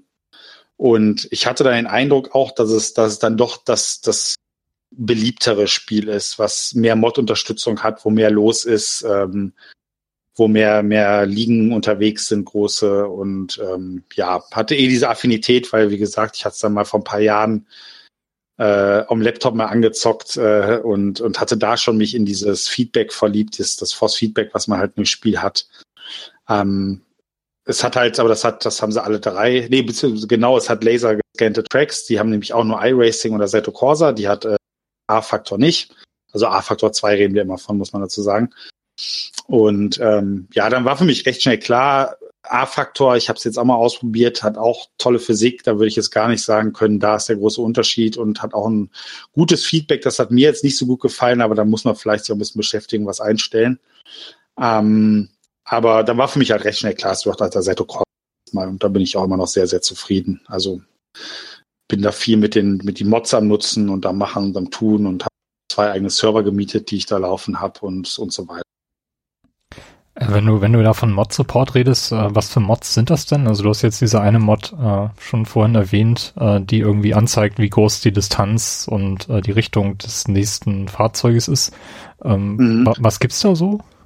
Also es gibt zum einen ähm, gibt es halt ganz viele Autos, die von, von Teams tatsächlich so, so Mod-Teams entwickelt werden. Also ich meine, ähm, da kann ich auch jedem, der vielleicht das jetzt hört und sagt, hey, ich zocke ab und zu jetzt vielleicht nicht ganz so fanatisch hier äh, wie ich jetzt, aber ich zocke auch ab und zu mal ganz gerne hier Seto Corsa und habe ja auch noch einen Lenkrad hier rumstehen. Nur empfehlen mal auf racedepartment.de zu gehen. Ähm, da gibt's auch für andere Spiele, da gibt's sogar auch für die PC-Version der F1-Spiele, da gibt's für alles Mögliche, gibt's da Mods und so weiter. Und das ist ja auch nichts Illegales, dieses Modding. Also gerade bei Assetto Corsa ist das von dem Team auch absolut erwünscht oder auch so entwickelt, dass es möglich ist.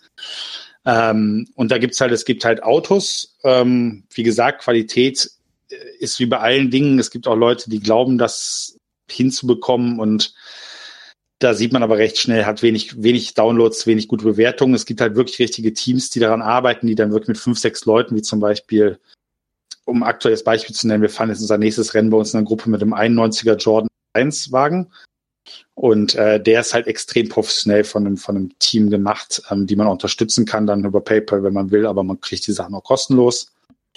Und ähm, dann sind es halt Strecken, und äh, die dritte Kategorie sind halt wirklich so Apps. Man kann halt in Assetto Corsa alle möglichen Apps benutzen für, es gibt nichts, wofür es keine Apps gibt. Ähm, das Schöne ist, dass bei den sinnvollsten Apps dann die Assetto Corsa-Macher auf die Leute zugehen und dann teilweise diese Sachen offiziell als App, die von Anfang an im Spiel ist und auswählbar ist, äh, übernehmen. Also es gab zum Beispiel lange Zeit war es nur möglich, in der Box dann wenn man steht, was, was am, an, an der, also einzustellen, ich will jetzt so und so viele Liter nachtanken oder so.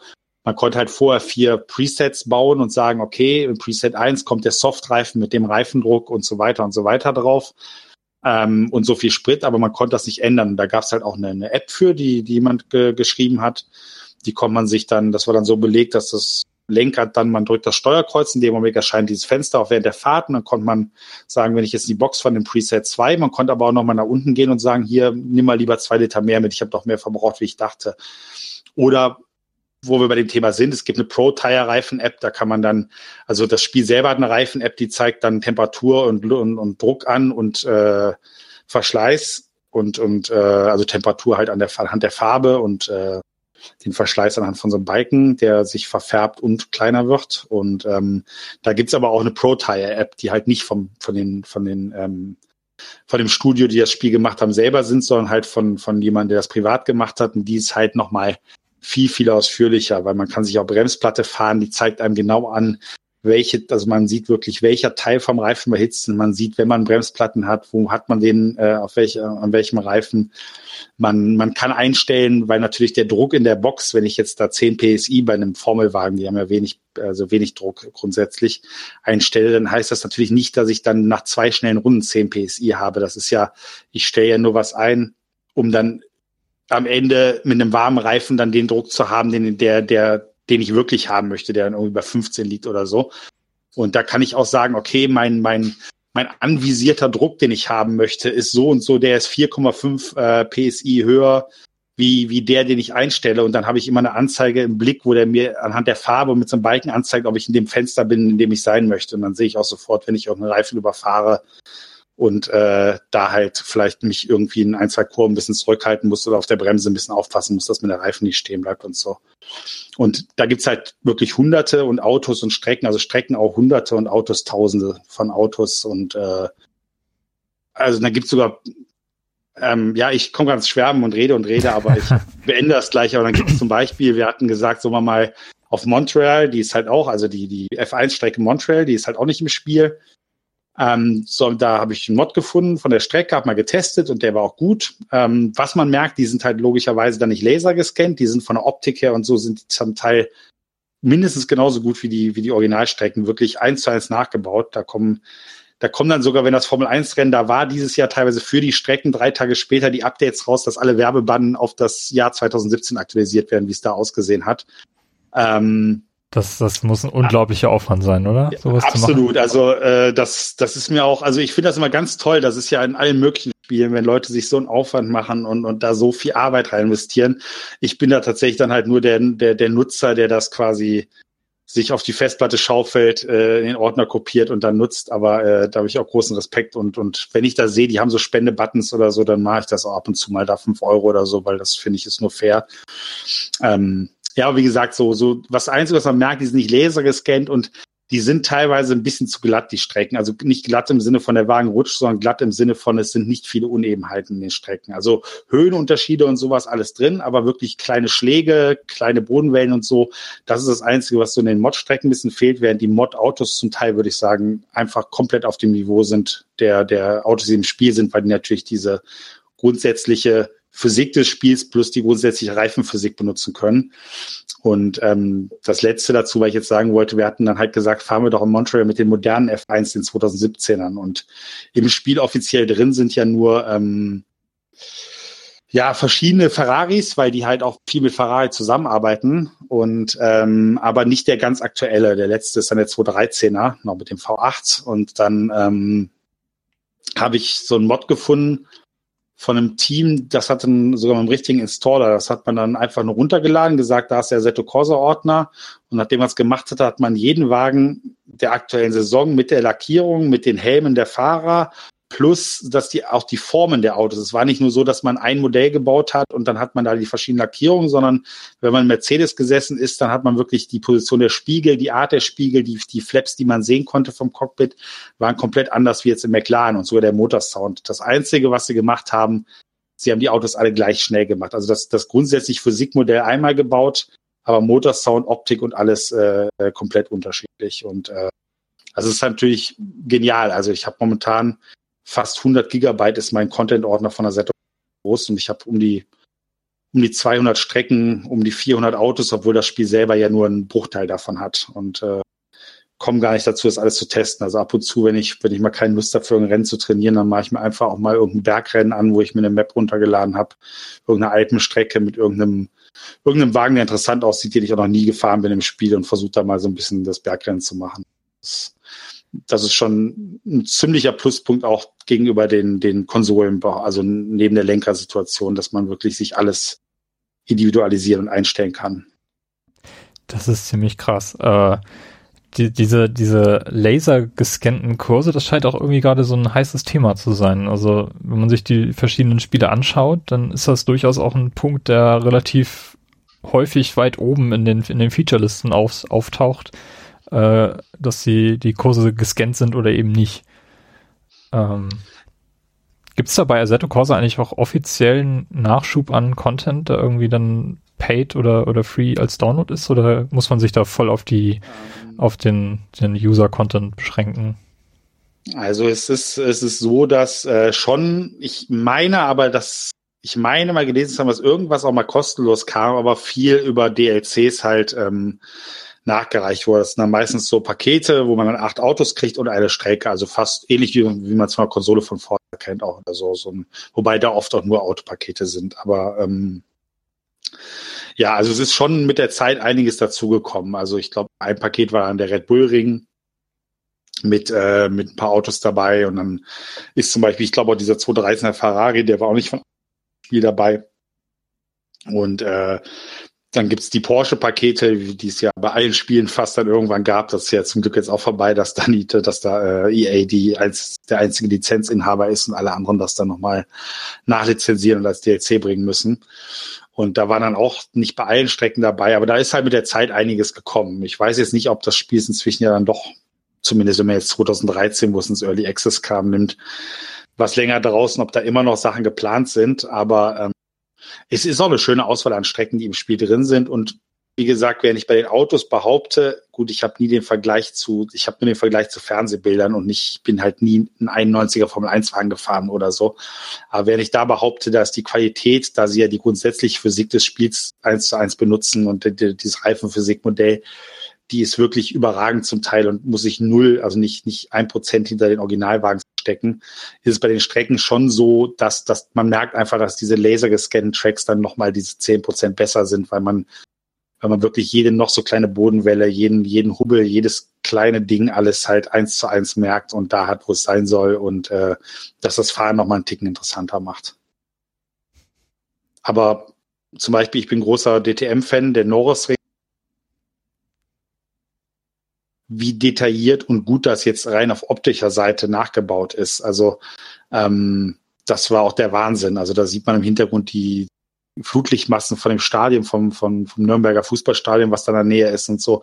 Das ist wirklich jedes Detail, wie man es aus dem Fernsehen kennt oder halt äh, in, das einzige Spiel, wo ich die Strecke tatsächlich drin kenne, ist halt dieses äh, Race Room Experience und das ist, äh, das musste sich da null verstecken und äh, macht extrem viel Spaß, wenn man halt so eine Strecke, die man, die man total mag und immer mal gerne fahren möchte, aber fast nie im Spiel hat, wenn man die dann mal halt über so einen Mod fahren kann. Ähm, ja, wenn ihr, wenn ihr da euch irgendwie verabredet zu einem Re Rennwochenende oder so, wie läuft das denn ab? Also wie groß sind die, sind die Gruppen? Oder was, was generell, wie viele Leute können dann gleichzeitig auf der Strecke überhaupt sein? Also da muss ich jetzt zu sagen, dass ich ja, wie ich, wie ich vorhin schon erwähnt hatte, ähm, diesen Wechsel jetzt vom PC auf Kon äh, von Konsole auf PC jetzt wieder, was das Racing angeht. Ich hatte halt auf der Konsole eine recht große Community, Community und ähm, da sind vor mir auch schon ein, zwei jetzt quasi, haben sich den PC geholt, wie vorhin erzählt, der mit der 1070, der auch VR nutzt, ähm, der das letzte Jahr im Dezember gemacht hat oder November. Ähm, und es sind auch noch einige, jetzt, wir haben so eine WhatsApp-Gruppe mit den Leuten, die sich halt kennen da von der Konsole, wo immer mal wieder dann was ja hier der PC, wie sieht's aus? Es sind einige auch im Begriff zu wechseln. Momentan sind wir tatsächlich in dieser festen kleinen Gruppe, die ich seit Jahren kenne, am PC im Idealfall nur acht Leute. Ähm, wir haben aber immer den Server, außer wenn wir dann wirklich das Rennen fahren, haben wir, wenn wir trainieren, immer offen. Und sobald so drei, vier Leute auf dem Server sind mit einem interessanten Wagen, wie zum Beispiel jetzt diesen 91er Jordan of Imola, was wir erfahren, dann ähm, kommen, kommen sofort die, die äh, sind mehr Leute drauf. Und das ist ja auch das Schöne. Also, wie gesagt, man muss sich Server mieten. Ähm, da zahle ich momentan, ich für einen mit zehn Slots, der für unsere Zwecke meistens reicht, zahle ich 2,49 Euro im Monat. Und dann haben wir noch einen mit 22 Slots, glaube ich, der kostet um die 5 Euro. Dann aber noch so ein dieses, so ein Rating-Tool, dass man die Leute, wenn sie nicht irgendeine bestimmte Anforderungen erfüllen, dass die gar nicht joinen können. Und ähm, ja, da sind wir auch öfters, also wir haben auch schon Rennen gehabt, äh, oder hier um den, um das, um das Formel 1 Rennen auf dem Red Bull Ring 2013 der Ferrari dann Server aufgehabt. Da hatten wir teilweise permanent, wenn ich trainiert habe, 20 Leute auf dem Server, immer eine Quali gefahren, dann ein Rennen.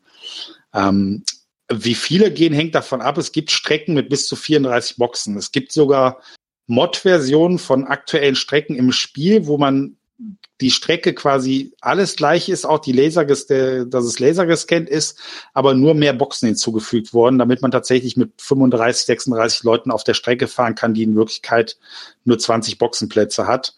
Und wenn man sich einen Server mietet, wo man sich halt 36 Plätze mietet, kann man auch mit 36 Leuten fahren.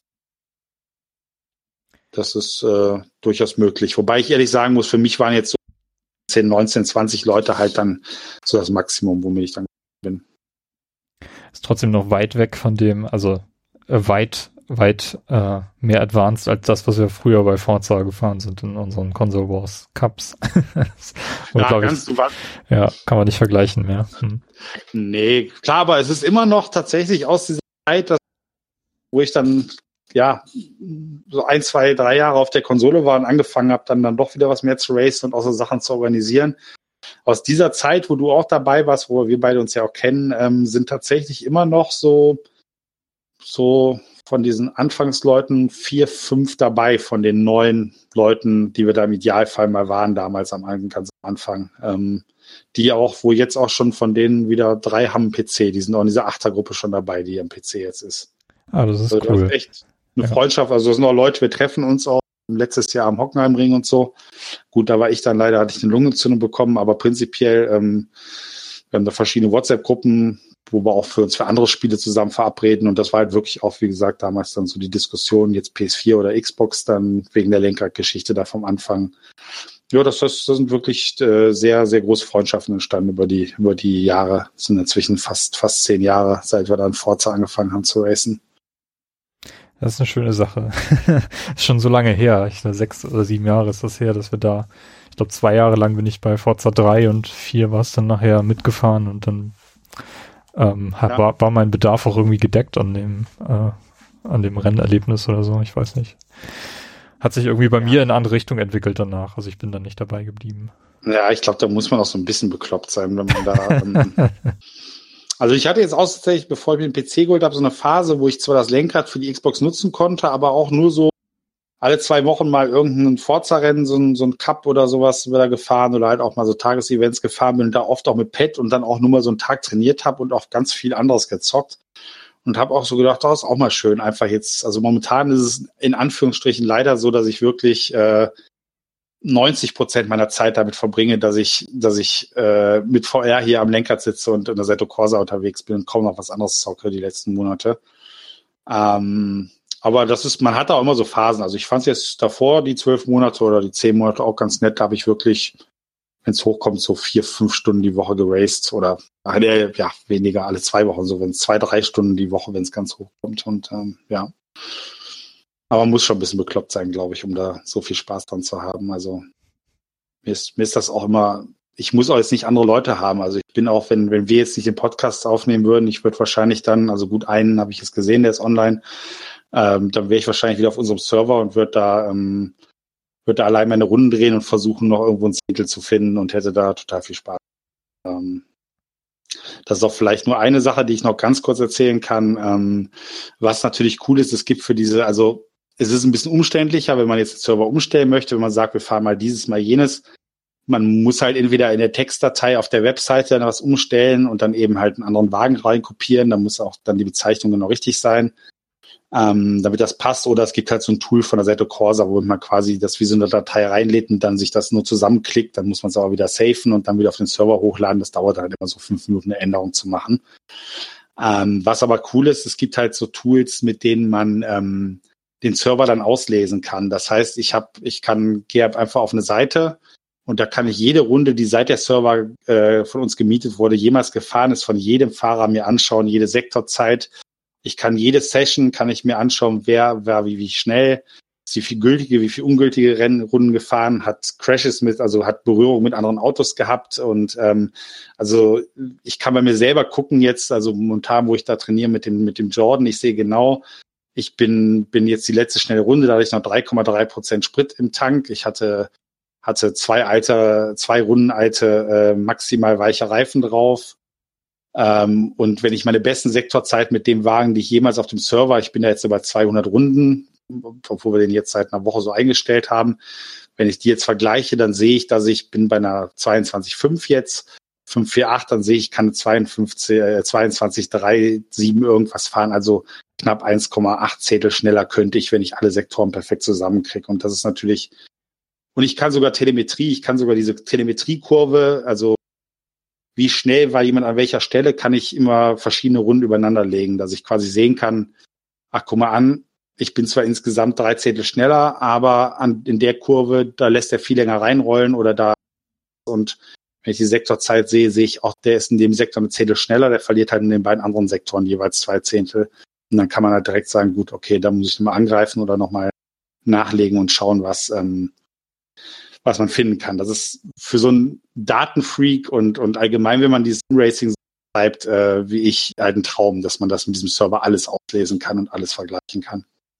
Das ist echt krass, ja. Da gibt es sicherlich auch bestimmte Apps, die das dann auch äh, schön aufbereiten, oder? Diese, diese Daten? Also ich habe gelesen, dass, ja, das sogar das, das an, ist, dass, dass du es sogar an richtige Simulationssoftware weiterleiten mhm. kannst. Das ist nämlich, das fiel mir gerade, während ich geredet habe, nämlich ein, dass das so ein kurzer Punkt ist, den ich auch noch nennen wollte. Ähm, neben, also das, was ich jetzt erzählt habe, ist quasi nur diese Auswertung vom Server. Das einfach dann, du hast eine Website und die bereitet das auch schön auf. Das ist auch so ein extra Tool, was man auch auf dem Server installiert haben muss. Macht man nicht selber. Wenn man die mietet, klickt man das einfach für einen Euro im Monat dazu und dann äh, kriegt man quasi die Daten. Das ist dann wie ein zweiter Server, der läuft und im Hintergrund das alles äh, macht.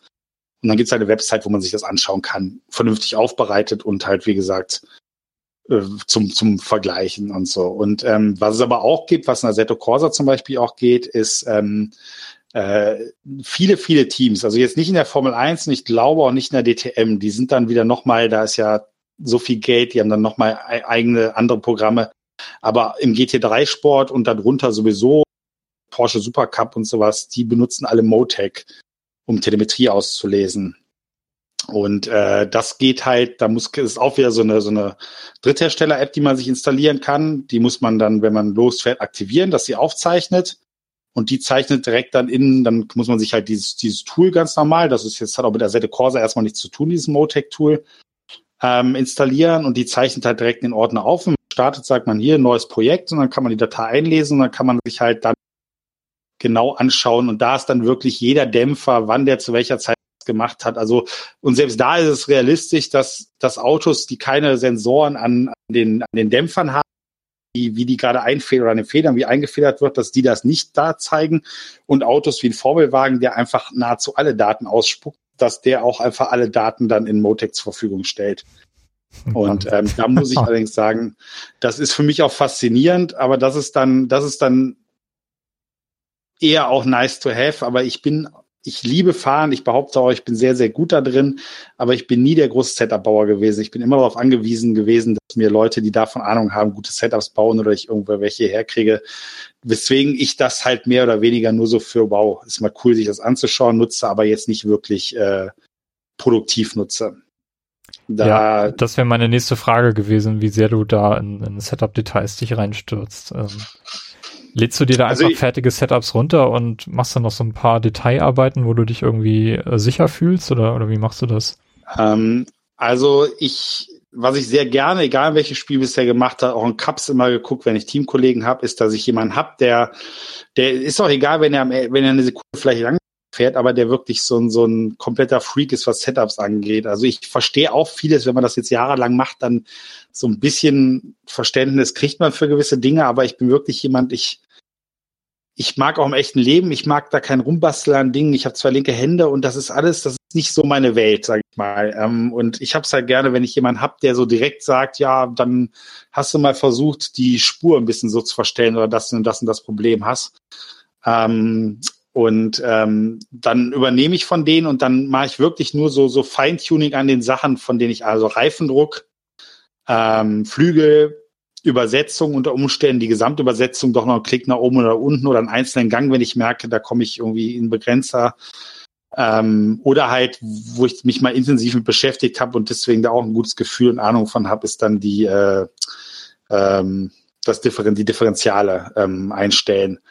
Ansonsten aber, was jetzt so die richtigen Fahrwerksachen angeht, da verlasse ich mich dann eigentlich immer darauf, das wird jetzt schon so gut sein. Und wenn ich mir halt von Fremden, also die Leute, die mir Setups da machen, die wissen dann auch, also, oder ich weiß auch, welche ich nehmen kann, welche nicht, weil ich mag es nicht, wenn Autos so, äh, wie soll man das beschreiben? Also es gibt, es gibt Setups, da fühlt sich der Wagen an, als wenn man jetzt sofort zwei Sekunden schneller fährt wie bisher. Der Wagen liegt absolut traumhaft, äh, solange man ihn nicht überfährt, also wirklich dann in einen Bereich kommt, wo, wo man nicht fahren sollte und es nicht funktioniert. Aber am Ende ist das für mich, weil ich so einen sehr sauberen, sehr weichen, sehr, sehr ruhigen Fahrstil habe, bin ich damit viel, viel langsamer, während ähm, ich es mehr mag, wenn es ein Setup ist, was, was, wo der Wagen eher sich sehr, sehr schnell unruhig anfühlt und viele sagen, der ist jetzt für mich gar nicht fahrbar oder damit bin ich super langsam aber halt irgendwie doch in diesem Bereich, wo er unruhig ist, unheimlich viel Grip aufbaut und ich dann mit meinem weichen Fahrstil das Auto trotzdem kontrolliert fahren kann. Das mag ich halt viel mehr. Und wenn ich halt mir eins aus dem Internet runterlade, merke ich meist nach zwei Runden, okay, das mag sein, dass derjenige da mit die in die Zeit gefahren ist, aber mit meinem Fahrstil bin ich da mit zwei Sekunden langsamer, weil ich nicht dieses, wenn man es mit Formel 1 vergleicht, ich bin da zwar großer Hamilton-Fan vom, vom Fahrer, nicht vom Menschen, aber ähm, ich habe nicht den Hamilton-Fahrstil, ich habe mehr so einen Button-Heidfeld-Fahrstil und äh, also Verstappen Hamilton ist so die andere Welt und bei mir ist es mehr dieses ganz weiche. Und, äh, das funktioniert halt nicht mit einem weichen Setup. Es muss dann ein Setup sein, was aggressiv ist, was dann kann ich mit meinem Fahrstil das nutzen. Ja. Sehr cool. Wenn ihr so einen Cup fahrt, fahrt ihr dann alle mit dem identischen Setup oder, oder darf da jeder irgendwie in seinem Bereich da so ein bisschen, bisschen rumbasteln? Also äh, das ist jetzt total unterschiedlich. Also wie gesagt, Tages ist es unterschiedlich, wobei wir da aktuell sagen, ja, soll jeder was machen, soll aber geht. Doch wenn einer fragt, hier hast du schon Setup, ja, hier komm, ich schicke dir das mal eben rüber, die Datei und dann kann man gucken, ob einem das passt. Ähm, also wir machen es jetzt aktuell nicht so, dass man sagt, ja gut, ist ja nicht mein Problem, dass du keine Ahnung hast. Ich bin vielleicht nicht so schnell, aber dafür habe ich Ahnung von Setups. Äh, ich gebe dir das nicht, so machen wir es nicht. Aber jetzt aktuell in diesen Events machen wir halt, jeder kann was er möchte und wenn die anderen es halt haben wollen, kriegen sie es und wenn nicht, dann nicht. Ähm, da haben also bei den richtigen Cups, die wir gefahren sind, aber das war ja tatsächlich zuletzt an der Konsole, ähm, da war es so, dass wir halt immer unterschiedlich mal wirklich gleiche Autos, Setup verboten oder auch ein Project Cars, aber PS äh, auf der PlayStation 4. Ähm, da war es halt so, dass dann, dass wir gesagt haben, wir fahren jetzt alle denselben Auto und wir fahren Setups. Und dann war halt, da weil man es nicht einstellen konnte, Setup verboten, haben wir dann, beziehungsweise weil man dann auch die Reifen nicht wählen konnte. Und äh, genau, den Reifendruck, den durfte jeder ändern, haben wir gesagt, wegen Verschleiß. Haben wir dann gesagt, okay, nach dem Rennen wird immer gewürfelt und zwei Leute müssen dann kurz ein Video machen, wo sie in ihr Setup gehen direkt nach dem Rennen und dann wird halt geguckt, ist es alles Standard. Den Leuten vertraut man eh, aber so war so ein bisschen, ist mitgeschwungen, äh, dass jeder wusste, okay, es könnte aber sein, dass ich bei der, zu denen gehöre, die nach dem Rennen kontrolliert werden und dann, wenn ich dann direkt quasi ein Video machen muss, wie ich aus der, aus der Lobby wieder, also in die Lobby zurücklade und mein Setup gehe und das alles verstellt, dann weiß halt jeder, was für ein Penner, warum der cheatet. Und ja, wie gesagt, aber das, das haben wir immer unterschiedlich gehalten. Wir haben auch mal unterschiedliche Autos und Setups frei und man muss auch nicht teilen. Also je nachdem. Da haben wir uns mal abgestimmt, wo wir Lust drauf haben und dann haben wir es so gemacht. Okay, äh, wenn man jetzt neu in Assetto Corsa einsteigen möchte, wie, wie zugänglich ist das so? Also ich habe zum Beispiel vor zwei Jahren, als Project Cars neu war, habe ich mir das leicht zu Release gekauft und wollte es mit dem Controller spielen und war mega enttäuscht, dass äh, ich erstmal mit dem Default Controller Setup überhaupt nicht klar kam, äh, sondern da erstmal die Einstellung musste und irgendwie die, den, den äh, Freiraum, wie ich die Sticks halt neigen darf, äh, um vernünftig noch um die Kurve zu kommen, dass ich da den Lenkwinkel irgendwie einstellen musste, damit das überhaupt alles erstmal ging. Ähm, Habe ich bei Assetto Corsa so ein Problem auch, wenn ich da einsteigen möchte? Oder wie, wie sieht das aus? Also ich muss erstmal zu sagen, ähm, obwohl ich ganz klar der Meinung bin, was, was Simulationsfahren, dass es wirklich trotzdem anspruchsvoll ist, sich gut anfühlt und die Physik wirklich toll ist, mit Pet angeht, ist für mich Forza und dann ganz, ganz, ganz, ganz lange nichts, dann Gran Turismo ähm, und dann Cars. Äh, und da ist die Frage bei dir, äh, bist du das damals, hast du auf der Play 4 gekauft? Ich habe es auf der PS4 damals gekauft, ja. Okay, ja gut, weil das war, also ich fand, da ging es sogar, da halt nicht diesen diesen Einstieg so, also ich hatte zwar nur im Lenker gezockt, aber ab und zu mal dann doch mal irgendwie mal getestet, so mit Pet mal, weil ich immer gelesen und gehört hatte, das ist so blöd. Ähm, ich fand, es ging, es war jetzt nicht irgendwie so dieses, dieses tolle Gefühl, wie, wie man es bei Forza hat, dass man mit Pet das Gefühl hat, man fährt fast wie mit dem Lenkrad, auch was so das Feedback angeht, obwohl es nur vibriert. Ähm, aber äh, da fand ich, da ging's. Auf der Xbox war ja irgendwas mit dem Pad verbuggt und ist es irgendwie auch bis heute. Ich habe es ja, als es dann ins Games for Gold kam, aber Xbox mal getestet. Und da ist mit dem Pad absolut unfahrbar. Also wer das hinkriegt, großen Respekt, aber das ist ein komplett anderes Spiel wie auf der PS4 mit Pad. Ähm, abseits davon, um die Frage aber zu beantworten, äh, ich würde mir tatsächlich, auch wenn ich jetzt sage, das hört sich alles ganz interessant an, muss ja, muss man jetzt nicht zum Freak-Level machen, aber hört sich cool an und hört sich nach, nach Spaß an. Ich würde trotzdem keinen empfehlen, sich Assetto Corsa zu holen, wenn er kein Lenkrad hat. Es muss noch nicht mal ein gutes Lenkrad sein. Ich bin eh der Meinung, dass das teure Hardware nicht unbedingt schneller macht, sondern nur den Spaßfaktor steigert. Ausgenommen jetzt vielleicht mal ein Bremspedal mit Load Cell oder gegenüber halt das eins, was den Weg misst. Das ist tatsächlich ein Riesenunterschied. Aber ähm, es muss, es, es reicht sogar ein billiges Lenkrad ohne Force-Feedback-Motor, wo man quasi nur einen Widerstand hat und der wieder in die Mitte zurückdrückt. Aber mit dem Pad würde ich es, glaube ich, nicht spielen. Da, da wird man, glaube ich, nicht glücklich. Also ich habe keinen Zweifel daran, dass es irgendwo da draußen irgendwelche Freaks gibt, die sogar richtig gute Rundenzeit mit Pad fahren, aber das sind wirklich dann ganz, ganz große Ausnahmen.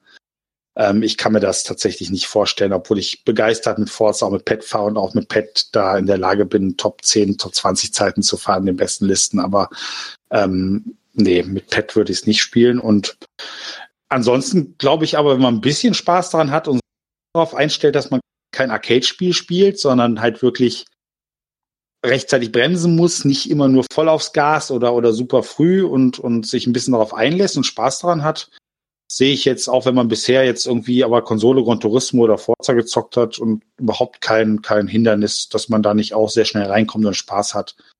Ähm, ganz im Gegenteil, was ich, was ich vorhin mal sagte, ähm, nicht jeder, äh, nicht jeder, nicht unbedingt nur, also ein Wagen muss nicht schwierig zu fahren sein, damit das Spiel realistisch ist. Es gibt wirklich Autos, also die GT-Autos, äh, aber auch vieles andere, solange man da nicht in diesen Bereich der letzten ein, zwei, drei Sekunden kommt, ähm, fahren die sich, fahren die sich wirklich gut und man, man ist da auch nicht total überfordert direkt oder, oder schmeißt den nur weg. Also es gilt nicht für alle, aber es sind durchaus viele Autos, wo man, wo man schön fahren kann und auch wenn man jetzt nicht da irgendwie total freakig dabei ist, auch nicht, nicht total schnell frustriert ist.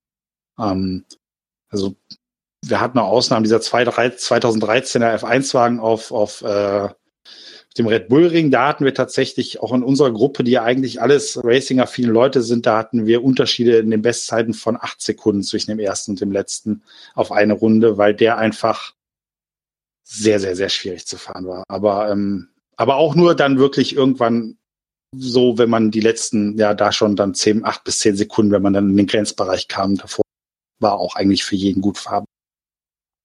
Hm, okay. Ja, ich weiß nicht, also Lenkrad ist persönlich bei mir äh, nie ein Thema gewesen und ich glaube, das wird auch in absehbarer Zeit kein Thema sein. Deswegen bin ich auf den Controller angewiesen. Find bei der Xbox One ist halt sehr angenehm mit dem Elite-Controller und bei Forza 6 dann so einen langen Stick dann raufzuschrauben, so dass man dann auch einen weiteren Lenkweg hat und für mich dann das Gefühl auch gibt, da habe ich ein bisschen mehr feinen Spielraum, um, um ein bisschen den, die Kurvenradi zu beeinflussen und natürlich auch das Force Feedback in den, in den analogen Triggern. Das ist natürlich auch sehr angenehm, wenn man da ein bisschen besseres Feedback hat als einfach nur einen rumbelnden Controller. Also ich finde gerade, also wenn man nur mit dem Controller spielt und eine Xbox hat, ähm, Forza ist wirklich eine sehr, sehr coole Anlaufstelle dafür, wenn man halt sofort in dem Spiel drin ist. Und das ist so ein bisschen das, was ich halt dann vermisse bei solchen Pro-Rennspielen, ähm, die mich vielleicht in der Theorie ansprechen, gerade Assetto Corsa mit diesem unglaublich, mit dieser unglaublich großen Mod-Community, die ich jetzt wirklich interessant finde nach unserer Diskussion. Ähm, das habe ich auch bei Forza schon immer geliebt, äh, wenn man da sich irgendwelche Designs runterlädt und versucht, so, einen, so einen Tourenwagen nachzubauen mit offiziellem Design. Äh, das, das ging ja da schon alles vor, vor ein paar Jahren. Ähm, aber das ist ja oft bei Assetto Corsa nochmal ein ganz anderes Level. Ähm, aber vermutlich wird für, für mich persönlich Forza Motorsport dann das Spiel sein, wo ich mich dann immer noch am wohlsten fühle, wenn ich da ähm, so ein bisschen mein Rennspiel Avance nachgehen möchte.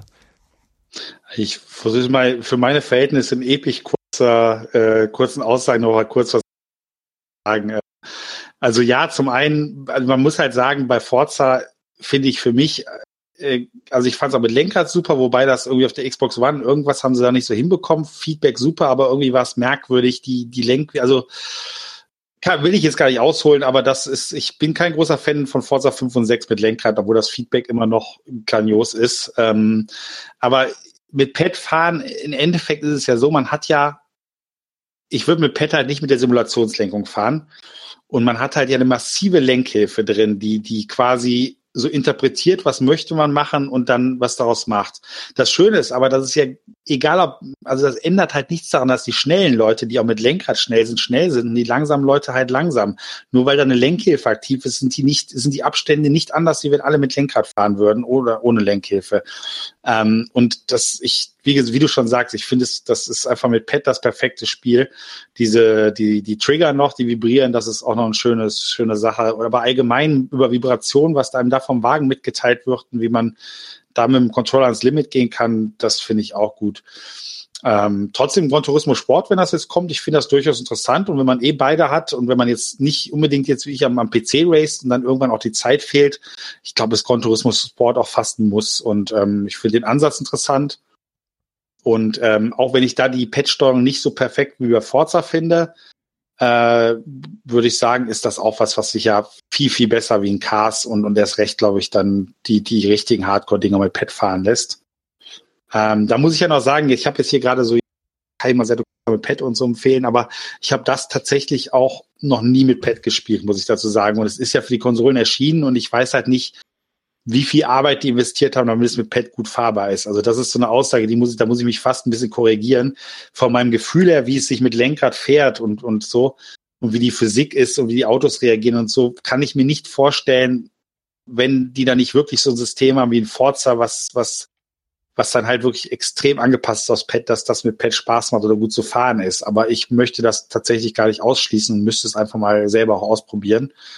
Ähm, also nicht, dass ich da jemandem jetzt, der überlegt, oh, ich habe eine PS4 und irgendwie Assetto Corsa macht ja Spaß, da, da jetzt äh, die Motivation genommen habe, das zu kaufen, weil das kann, da würde ich vielleicht mich mal ein bisschen einlesen. Das kann ich gar nicht beurteilen.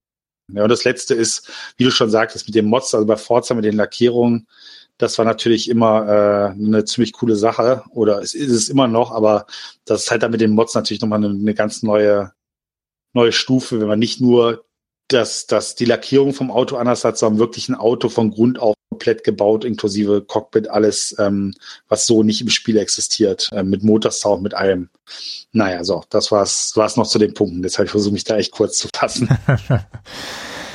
äh, ja, äh, ich würde noch ein bisschen über Project Cars reden wollen. Ähm, das, hast du das auch mal in, in VR gespielt? Ich glaube, Project Cars ich, 1 hat die Unterstützung schon drin gehabt. Teil genau, ja. 2 wird's auch bekommen.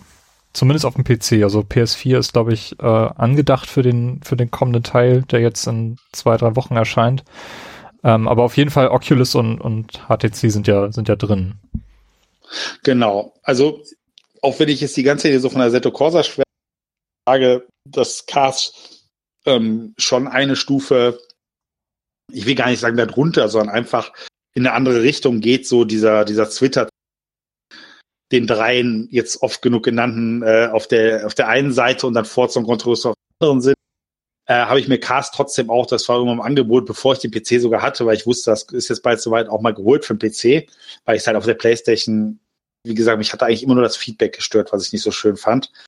Ähm, auch wer viel gezockt habe. Und das Lustige ist das, ich fand Cars auf der Playstation immer ein extrem schickes Spiel. Ich fand es auch mal deutlich schicker wie Forza, was zumindest sah es echt aus. Forza hat ja immer noch minimal diesen Bonbon-Look. Der wird auch mit Forza 7 nicht weg sein. Das wird immer besser, aber richtig weggehen tut's nicht. Und äh, ich hatte dann auch erwartet am PC, das wird natürlich auch fantastisch aussehen, 4K, alles maximal eingestellt. Und wenn ich jetzt nicht VR anhab, dann gefällt mir tatsächlich Assetto Corsa, wenn man alles auf Max stellt, ist für mich das schickere, das, das grafisch bessere Spiel. In VR wiederum, was fast ein bisschen schade ist, äh, ist für mich, und ich kann jetzt das gar nicht irgendwie, das ist ein subjektives Empfinden, ich kann das jetzt nicht an diesen oder jeden Punkt festmachen. In VR finde ich Cast noch mal einen Mini-Ticken beeindruckender. Also wie gesagt, wenn man jetzt nur so, so die, die Playstation irgendwie Drive Club oder so kennt, es ist halt wirklich auch in, in, in äh, Assetto Corsa ein super sauberes Bild. Äh, klar, die Brillen haben halt dieses, dieses Fliegengitter, wenn man sich komplett darauf konzentriert, aber selbst mit dem Super Sampling dann, man kann es eigentlich nicht erkennen mehr. Ähm, aber es ist super sauber, alles toll. Aber in Cars war das noch beeindruckender. Plus, dass ja Cars Regen und Nacht hat, was Assetto Corsa nicht hat. Sie das, die sagen, wir implementieren so Dinge nur, wenn die zu 100 Prozent äh, physikmäßig passen und das Cars halt dann so ein bisschen, ja, ja, wie gesagt, so ein bisschen das Zwischending, die sowas eher dabei einbauen. Und das ist halt auch, ähm, es macht auch super viel Spaß. Also ich, ich mag Cars auch. dass die Physik der Autos, wie gesagt, die finde ich gut. Äh, äh, und äh, es ist in VR ein unglaubliches Erlebnis, wenn man äh, irgendwie in so einem Mercedes so sauber C9 da, in so einem alten, äh, ja, LMP-Wagen nenne ich es mal, wo es damals noch nicht LMP hieß, die Klasse, aber in so einem alten Wagen dann da ähm, über die Nordschleife fährt im Regen, im strömenden Regen, der prasselt, den hört man im Headset und man sieht ihn ja auch wirklich auf der Scheibe, auch wenn man zur Seite guckt, in den Seitenscheiben und dann bei Nacht mit den Scheinwerfern nur an, das ist halt nochmal von diese, vom Immersiven her oder von dem Wow-Effekt nochmal eine Stufe cooler wie jetzt bei strahlendem Sonnenschein äh, da äh, über die Strecke zu fahren in der Seto Corsa. Ähm, ja, also für mich ist Cars, ich kann da gar nicht viel Negatives drüber sagen, ist für mich ein super Spiel, eine tolle Serie, die auch, auch Gran Turismo und Forza, also Serie in Anführungsstrichen, jetzt kommt der zweite Teil jetzt, aber die, die halt Gran Turismo und Forza richtig Feuer unter dem Hintern gemacht hat auf den Konsolen und ich glaube auch ohne Cars wäre Assetto Corsa auch nie auf die Konsolen gekommen, da bin ich mir sicher. Die, die sind nur, weil der Erfolg von Cars da war, haben sie sich das überlegt.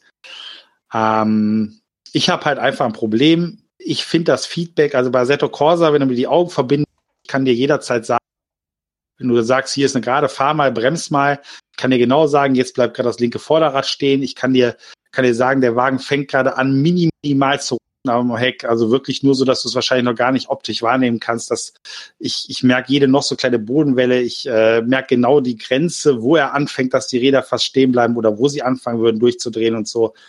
Ähm, und bei Cars fehlt mir das so ein bisschen. Also Cars hat halt die Effekte so, wow, der Körper haut rein und, und man, man kämpft, man kämpft wirklich, je nachdem, wie stark das Lenkrad an, eingestellt ist, gegen, gegen die Effekte, also gegen halt so, so ein Körper, der reinrattert oder, oder eine Berührung mit einem Auto oder eine Welle. Das ist auch alles, alles super. Aber dieses ganz feinfühlige, wirklich, ich, ich spüre, was die einzelnen Reifen machen. Ähm, das fehlt dem Spiel, finde ich so ein bisschen. Da ist es auch mit dem Lenkrad auch hinter dem, was Forza kann und hinter, deutlich hinter iRacing und, und Assetto Corsa. Und ähm, ja, ist halt ein bisschen schade. Also es, Das hat mich auf der Playstation immer schon extrem genervt und ähm, aber ansonsten tolles Spiel. Ich freue mich auf den zweiten. Ich werde mir ziemlich sicher holen, aber Stand jetzt glaube ich trotzdem, ich werde es halt ab und zu mal allein in VR vielleicht ein bisschen gegen die KI spielen. Ich denke nicht, dass ich jetzt in einem halben Jahr fast nur noch Cars 2 am Zocken bin. Ich denke eher, dass, also ich könnte mir vorstellen, ich iRacing da viel zocke, aber, aber ja. Äh, Project Cars ist ja auch so ein Community-Projekt gewesen. Also die haben die Entwickler ähm, Slightly Mad Studios haben ja auch sehr eng mit der Community gearbeitet. Ist das nicht sogar so ein, so ein Kickstarter gewesen? Ich bin mir gerade nicht ganz sicher. Mhm, genau. Also ich habe auch äh, bei uns in der Gruppe Leute, die kriegen immer noch Überweisungen. Spiel dann bekommen, also je nachdem, wie viel man da gebackt hat. Ich weiß nicht, es war, ob das wirklich über Kickstarter war oder ob das so ein, das kann ich jetzt gar nicht sagen, aber es war halt, also es war halt ein Kickstarter, wenn es nicht Kickstarter selber war, so eine Kickstarter-eske Aktion, sage ich mal. Und äh, da sind, also ich habe zwei Leute bei uns, die, die tatsächlich immer noch, äh, die haben das Spiel dann irgendwann quasi einen Code für den PC nur bekommen. Die mussten sich für die PS4 damals, wo wir halt geracen, dann trotzdem kaufen aber die haben das Spiel entweder umsonst bekommen für den PC und äh, kriegen immer noch ab und zu Überweisungen quasi, weil sie jetzt, also die haben inzwischen dann nicht viel, 30, 40 Euro Gewinn gemacht damit, dass sie da, dass sie da damals dabei waren. Also die haben ihre Investition zurück, das Spiel umsonst und ein bisschen drauf bekommen. Ähm, ja. Ja, bei Teil 2 ist es, glaube ich, äh, nicht mehr so, aber zumindest wird die Community sehr, sehr stark bei der Entwicklung ähm, beteiligt. Also wenn man da irgendwie mit äh, sich beschäftigen möchte, sich ein bisschen mit den Entwicklern austauschen möchte. Ich glaube, die haben auch so einen Podcast, wo sie dann berichten, was sie für Fortschritte gemacht haben. Ich glaube, wenn man da irgendwie anbringt, dass äh, das Force Feedback, Feedback, ähm, wo oder die Schwächen liegen, dass da vielleicht auch, dass das vielleicht auch im zweiten Teil schon adressiert wurde. Also wirst du dann ja sehen, wenn das dann erscheint. Klar, natürlich. Also ich weiß, äh, ich meine, man muss sagen, ich kenne kein Spiel, wo man so unglaublich viel rund ums Force Feedback einstellen kann. Also das kann man sich, wenn man das jetzt, ich habe jetzt auch die konkreten Zahlen nicht vor, vor Augen und das ist jetzt auch ein bisschen her, dass ich das auf Playstation da halt, wo ich mich da viel mit beschäftigt habe, weil ich da damals nicht so zufrieden war. Aber ich behaupte jetzt mal, wenn man alle Unterpunkte, die teil, teilweise natürlich auch nur im Zusammenarbeit dann irgendwas ändern und teilweise auch Sachen, die man gar nicht merkt und dann noch das, was man im Setup vom Wagen, aber eigentlich auch nur was Force Feedback angeht, also auf auf der Strecke dann nochmal, wenn man da ein Setup geht, ändern kann, zusammennimmt, sind es um die 100 Einstellungen, die man machen kann rund ums Force Feedback. Und dann findet man im Internet auch 400 Millionen Tipps und hier so einstellen und dieses und jenes und du musst das anders noch und dann ist es ja bei den modernen Lenkrädern so, ich habe jetzt bei meinem Fanatec-Lenkrad, da kann ich auch so zehn verschiedene Punkte einstellen, wie die Federrate dort ist, wie das dieses macht, wie die Force ist, wie das Force Feedback ist, wie die Vibration ist ähm, wie die, wie die, also ich, du hast so zehn Punkte, die man einstellen kann. Und dann gibt's halt natürlich tausende Tipps vom Zusammenspiel, was wie überall eingestellt werden sein muss mit dem Lenkrad, mit dem Wagen, teilweise bei dem Wagen anders wie bei dem, damit es gut ist. Aber ich, ich kann auch gar nicht ganz sagen, warum. Ich, ich, vielleicht sind die auch zufriedener mit den Entwicklern oder ich weiß auch, dass einige, einige auch äh, immer gesagt haben, nee, ist doch super, ich weiß nicht, was du hast. Aber ähm, ich bin mal gespannt. Vielleicht haben sie es ja wirklich angepackt. Vielleicht ist aber irgendwo ein grundsätzliches Problem in dieser Engine, die sie haben, rund um die Physik oder um das, was es ausgibt, dass, dass sie deswegen vielleicht auch so viele Einstellungen zur Verfügung stellen, damit man sich jetzt ein bisschen hintun kann, wie man möchte. Aber ich habe in der Assetto Corsa halt nur und an iRacing genauso. Ich habe das Spiel angemacht, habe mein Lenkrad konfiguriert, habe gar nichts verstellt, habe mein Lenkrad alles äh, alles auf Null, die ganzen Werte, die irgendwas ein bisschen ändern und das Force Feedback und Force auf, auf Maximum gestellt. Hab dann jetzt nur so eine App laufen, Seto Corsa, die, die das Force Feedback, was das Spiel weitergibt, anpasst, je nach Situation. Das ist kein Clipping, dieses, wenn das Lenkrad so, wenn sich's überschlägt, sage ich mal, im Force Feedback, weil es zu stark ist, dass es das nicht gibt, dass es das dann runterfährt. Und es läuft und es fühlt sich mit jedem Wagen traumhaft gut an und das ist bei Cars leider nie so gewesen. Deswegen, ich bin gespannt. Also ich weiß auch, dass es da große und viele Diskussionen gab und, und natürlich sind die bemüht, die wollen ihre Community zu, zufriedenstellen, aber ähm, ja, viele von den möchte gern Hardcore-Hardcore-Leuten, weil im Endeffekt mal soll einfach alles Spaß haben, mit egal welches Spiel, keiner ist jetzt irgendwie mehr Hardcore, weil er jetzt nur iRacing zockt, aber rümpfen ja so ein bisschen die Nase an über Cast. Das ist dann, dann doch nicht, das ist dann auch doch so eine Möchtegern-Simulation und das ist alles.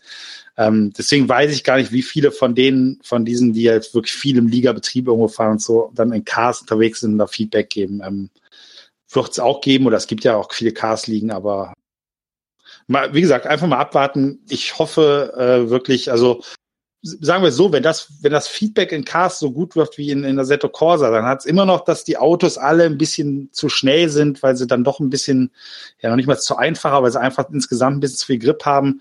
Aber dann könnte das, dann könnte das ein Superknaller auf mich werden, den ich doch sehr viel spiele. Wenn das jetzt, wenn das Feedback auf Assetto Corsa Niveau ist, ist es ein Traum. Da ist halt Regen und Nacht dabei und so. Das klingt doch mal sehr positiv.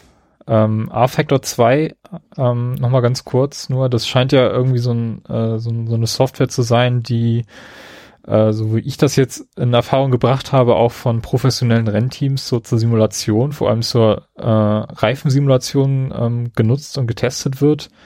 Ähm, kommt das für dich in Frage, das Spiel? Oder ist das...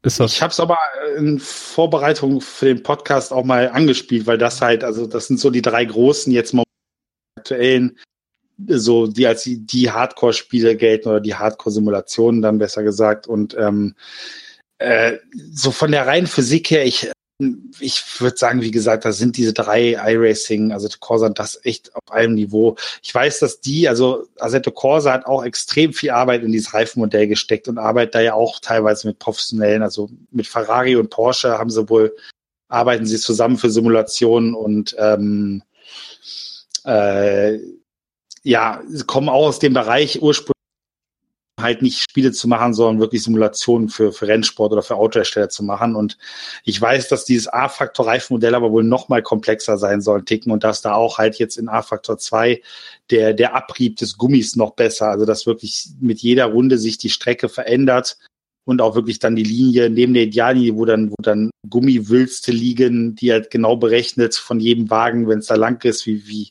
viel Belastung hatte der Reifen gerade, dass das und also wie viel verliert er an Gummi da, dass man da halt, dass es da halt rutschig ist und und ähm, das will ich auch gar nicht jetzt irgendwie, nur weil ich jetzt gerade Assetto Corsa für mich das Spiel ist, was ich bevorzuge, irgendwie jetzt äh, äh, kleinreden oder das kann schon sehr gut sein oder wird auch so sein. Man liest das auf, dass das Reifenmodell dann nochmal ein bisschen komplexer ist. Ähm, ansonsten, ich habe so das Gefühl, dass das so lange war A-Faktor ähm, so dass das Spiel, wenn es um absolut Hardcore-Simulation geht und, und Grafik ist eh egal. Und A-Faktor 2 hat es jetzt doch ein bisschen schwieriger, weil halt dann doch, es sieht halt doch sehr altbacken aus mit der DirectX 9 Grafik. Ich weiß gar nicht, ob da inzwischen was jetzt gemacht wurde, oder zumindest als rauskam, aber auch jetzt, wo ich es gespielt habe, hat es mich jetzt da nicht so überzeugt und ähm, hat aber via Assetto Corsa, ich glaube, es hat nicht diesen App-Support, also dass man im Spiel so Apps sich anmachen kann und irgendwie da auf dem Bildschirm rumziehen kann und da was positionieren und so. Ähm, aber es hat auch halt diesen Strecken- und Automod-Support. Und ich weiß auch, gerade bei Strecken ist es wohl, wenn man das drauf hat und diese, diese Editoren beherrscht, auch keine große Kunst, äh, so eine A-Faktor 2-Strecke für Assetto Corsa umzuwandeln und umgekehrt. Das heißt, da ist halt viel, viel Überschneidung im Streckenbereich, dass die in beiden Spielen quasi optisch eins zu eins, gut, was die Engine des Spiels halt hergibt, aber im Endeffekt von dem, was wo ist und so und wie es aussieht, eins zu eins äh, in, in, den beiden Spielen sind. Mhm. Ähm, ja, aber mehr, wie gesagt, ich hatte es auch nur mal angespielt. Ich fand das Force Feedback auch nicht ganz auf Assetto Corsa Niveau, was für mich da tatsächlich außer iRacing, was da auch unglaublich gut ist, so die, die Spitze der Evolution darstellt. Äh, ja, wie sieht's aus mit, mit der Forza-Serie? Ähm, jetzt, wie würdest du einschätzen, wie sich die Serie so seit Teil 3, 4 entwickelt hat? Also man hat ja vielleicht ein bisschen rausgehört, ich bin ja durchaus ein großer Forza-Fan, weil es dann halt ja, also wie gesagt, mit Pad für mich das perfekte Spiel. Wenn ich jetzt keinen Lenkrad hätte, ich würde wahrscheinlich 90 Prozent Forza zocken. Das ist einfach dann, obwohl ich und, äh, diese ganzen Sachen mit Sprit, mit Reifen und was weiß ich was, unterschiedliche Härten, Taktik im Rennen, das alles sehr vermissen würde, aber da wäre es dann nur Forza. Ich finde auf der einen Seite, die Serie hat sich, eigentlich hat sie sich sehr gut entwickelt. Also ähm, man merkt schon immer Fortschritte. Ich finde, Forza 5 war irgendwie schon Schnellschluss. Forza 6 war da jetzt im Vergleich einfach an allen Ecken und Enden das bessere Spiel, das rundere Spiel. Ähm, was ich halt ein bisschen schade finde, ist, ist dass, dass teilweise dann Strecken, die drin waren, wieder rausgenommen werden. Dann kam für vier groß angekündigt Hockenheim. Und in Forza 5 war es dann nicht mehr drin, weil das halt nicht laservermessen war. Aber ganz ehrlich, es war trotzdem drei Jahre vor oder zweieinhalb Jahre vorher äh, war es dann, war es dann für den Vorgänger ähm, äh, mit großem Aufwand und viel Videos hier. Wir waren da mit zehn Mann dann da ins Spiel gebracht worden mit mit irgendwie einen Tag die Strecke da in Beschlag genommen und dann nehmen sie es wieder raus. Und bei manchen Autos auch so. Also das verstehe ich halt nicht ganz. Das ist jetzt nicht wie bei Gran Turismo, dass man da irgendwie diese, diese wirklich diese Autos hatte, die noch auf, auf PS2-Niveau waren, dann, die, die, mm, dann ja, kein ja. Cockpit hatten und so, sondern ähm, gut, bei den Autos verstehe ich es vielleicht, weil da wird sich auch haben, wenn ein Auto für Forza 2 zuletzt gemacht wurde, dann muss man es dann spätestens für Forza 5 wahrscheinlich dann nochmal noch mal komplett neu erstellen, dass da welche rausfallen, okay. Aber bei so aktuellen Strecken oder auch Suzuka war dann, glaube ich, auch mal wieder nicht drin oder so. Ähm, da habe ich es immer sehr begrenzt verstanden. Und ähm, was jetzt aus meiner persönlichen Sicht, was ich bei Forza schade finde, was das Spiel aber nicht schlechter an sich macht, ist, äh, dass, dass diese Serie Forza Motorsport, es gibt ja auch die Horizon-Teile, die ich übrigens liebe. Ich finde sie genial. Also die die mit Pad zu fahren. Das macht super Spaß. Ähm, ich habe jetzt ja am PC dann Play Anywhere ein bisschen was gespielt auch mal so und ganz, ganz toll. Also äh, perfekte, die perfekte Mischung aus Arcade und und äh, und und und Simulation und äh, das einzige Spiel, wo es mir Spaß macht, eine Karriere zu spielen und gegen KI zu fahren. Ich mag das sonst nie. Ich fahre einfach lieber gegen die Zeit und gut, aber in den Horizon-Teilen macht es mir wirklich Spaß. Ich habe da immer komplett durchgespielt, äh, alles 100 Prozent bisher. Und ähm, ja, aber äh, ich finde es halt schade im Motorsport, dass man irgendwie, kann es ja optional machen, den Leuten, die halt wirklich dann, wie ich jetzt auch am PC jetzt sowas wie der Seto Corsa zocken, die Möglichkeit gibt, hey, wir wollen aber wirklich mal, so wie Rennsport ist, wir wollen eine richtige Quali fahren, wir wollen dann nicht basteln ohne Ende in den Einstellungen der Lobby, damit wir so eine Art Quali fahren und dann, dann nach Rundenzeiten sortiert dann starten können, sondern warum kann man nicht einfach einstellen, Quali-Modus wir wollen mal einstellen, dass man vielleicht nur mit halbvollem Tank äh, losfährt, dass man, dass man ähm, bestimmen kann, wie viel man nachtankt, dass es vielleicht verschiedene Reifenhärten gibt. Gut, das ist ein bisschen ein Problem, weil es ja diese, diese verschiedenen so Straßenreifen, Sportreifen, Rennreifen und so weiter gibt, aber ähm, und diese, diese Bewertung der Autos, diese Punktebewertung, dann wird es halt schwierig. Aber irgendwie, es hat sich halt leider ich hatte eigentlich seit Forza 2 die Hoffnung mit dem nächsten Teil, da werden sie jetzt mal so Sachen angehen, Boxenstopps richtige und, und Einstellmöglichkeiten und halt einfach mehr diesen Sprung Richtung PC-Simulation von den Möglichkeiten. Ich weiß auch, es gibt Leute, die wahrscheinlich Forza mögen und zuhören und jetzt und sich sagen, nee, das, das ist alles nur Freakmüll. Ich will einfach gemütlich gegen die KI meine fünf Runden Rennen fahren, ist auch total in Ordnung und kann ich voll verstehen, aber ist einfach schade, dass man es nicht optional bringt. Und wenn es auch nur für online ist oder für so selbst erstellte Rennen, das muss ja nicht mehr der Karriere sein. Und ähm, gut, meine Meinung nur, aber die Karrieren von Forza, ich kann halt nicht verstehen, wenn man sich die freiwillig länger wie eine Stunde antun kann. Also ich habe, glaube ich, Forza 3 noch tatsächlich durchgespielt. Einfach mehr so aus äh, Completionist-Gründen und weil ich das damals nur gespielt habe dann, aber ähm, ich habe Forza 5 und 6 insgesamt vielleicht eine Stunde Singleplayer gespielt. Es ist, äh, es ist wie so eine Excel-Liste abarbeiten. Das ist so unspektakulär. Ja. ist irgendwie auch eine Sackgasse, in die Turn 10 da reingelaufen ist. Also ich, ich verstehe das auch nicht. Also Forza 2, da konnte man das noch in, in übersichtlichen Zeitraum irgendwie durchspielen, aber danach war das ja wirklich nur noch nur noch dieses Grid, was du da Rennen für Rennen abarbeiten musstest, ohne irgendwie eine große Herausforderung dann zu haben. Äh, und ich, ich weiß nicht, wie das, wie sich das jetzt entwickelt hat. Die Forza 6 habe ich zu wenig gespielt. Habe ich tatsächlich nur den, den Porsche DLC, glaube ich, intensiv gespielt. Äh, habe mir den, den äh, Singleplayer des, des Hauptspiels gar nicht angeschaut. Ähm, aber irgendwie habe ich das Gefühl, dass, dass da auch die Ideen einfach fehlen. Also nicht nur bei Turn 10, sondern auch bei, bei anderen Entwicklern. Also Polyphony hat sich da, glaube ich, bei Gran Turismo 5 und 6 da auch nicht einen großen Gefallen getan. Das fand ich, fand ich da bei Teil 4 noch am spannendsten es da so Hersteller-Cups gab und du musstest so ein bisschen suchen, wo, wo kannst du jetzt noch irgendwie ein Singleplayer-Event haben und so. Aber das ist jetzt auch schon sehr lange her, dass das mal, dass das mal so war. Also ich weiß nicht, ähm, was man dann noch machen kann, ohne, ohne irgendwie albern äh, so, so ein Project Gotham Racing äh, abzurutschen. ich weiß nicht. Ja, das ist, das ist wahrscheinlich, das ist halt ein schmaler Grad, wobei im Endeffekt wollen sie ja gerade eigentlich bemängeln so oft, die wollen ja, die wollen ja jetzt nicht offensichtlich die Hardcore-Sim-Leute, die nehmen sie halt gerne mit, so die jetzt einfach nur dieses reine Racing und so und ich brauche kein Konfetti, wenn ich da über die Ziellinie fahre oder so. Das, das ist. Nein, ich kann, weißt du, ich finde das nicht schlimm, aber wenn es nach mir geht, ne, bitte nicht. Aber ich, ich verurteile das jetzt nicht, dass das, oder dass da Hubschrauber kreisen oder so. Ich meine, das ist ja sogar in echt mal so, aber das ist alles so ein bisschen, bisschen übertriebener, sage ich mal. Aber klar, man kann mit so einem Horizon kann man halt den, den Weg ganz anders gehen. Da kann man halt so, so Fun-Events, ich meine, da sind aber auch vieles nur so, wenn man so möchte, eigentlich auch nur Listen abfahren, aber das trotzdem einfach eine Open World mehr zu tun. Und ich weiß auch nicht, wie für so ein Gran Turismo oder Forza, gut, so ein, so ein Sport geht jetzt ja einen ganz anderen Weg. Das ist ja eigentlich das, was ich bei Forza mir immer zumindest optional gewünscht hätte, so ein bisschen. Aber ich weiß auch gar nicht, wo da so der Weg ist, weil wenn die Karriere dann halt nur zehn Stunden dauert, dann meckern die Leute wahrscheinlich. Es gibt ja viele, die wirklich nur den Singleplayer spielen, während für mich jetzt nur der Multiplayer eigentlich interessant ist. Und aber wenn es, was habe ich davon, wenn ich irgendwie 50 Stunden spielen muss, wenn es im Endeffekt einfach nur so und jetzt mit der Klasse, da kann ich mir halt Autos dann bauen für äh, auf, auf den und den Strecken. Klar, das ist schon, es wird auch da tatsächlich eher besser wieder, weil sie sich Gedanken machen, dass man natürlich dann immer schön wieder sich da einen neuen Wagen kaufen muss und, und also, dass die Garage größer wird, dass man eine schöne Auswahl hat, dass man nicht jede Strecke fünfmal hintereinander fährt und bei den DLCs haben sie sich jetzt so meinte, die habe ich so ein bisschen angespielt, mein Nesca und Porsche, so ein bisschen Mühe mal mit so einem Video und so, aber ich sage gar nicht, dass ich da die Patentlösung habe. Für mich ist das, äh, also ich kann, kann da nur sehr begrenzt verstehen, obwohl ich, wie man ja heute gehört hat, sehr, sehr begeistert beim Racing dabei bin, da sehr, sehr viel Zeit reinstecke, aber ich kann da nur sehr begrenzt verstehen, wie man da mehrere Stunden irgendwie so ein Singleplayer von Forza spielen kann. Ähm, naja.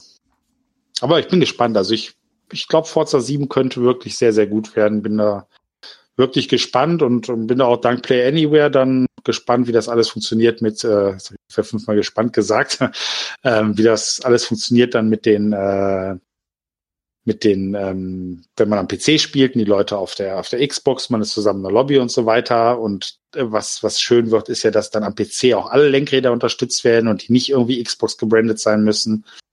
Ähm, das heißt also, ja, ich sehe da durchaus positiv, was die Zukunft der Serie angeht, aber ich glaube, auch in zehn Jahren, wenn es die dann noch gibt, die Serie, auch in zehn Jahren wird ein Forza nicht das sein, was ich mir immer so gewünscht habe und was ich jetzt mit der Assetto Corsa zum ganz, ganz großen Teil schon bekomme.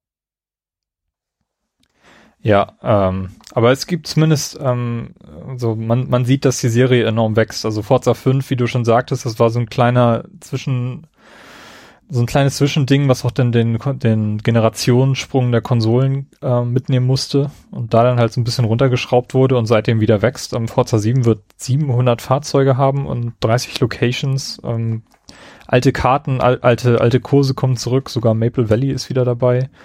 Und ähm, das, wo, was wir uns bei zu Forza 3 und 4 Zeiten immer gewünscht hatten, so dynamisches Wetter und, und Nachtrennen und sowas, das gibt's jetzt alles in Forza 7.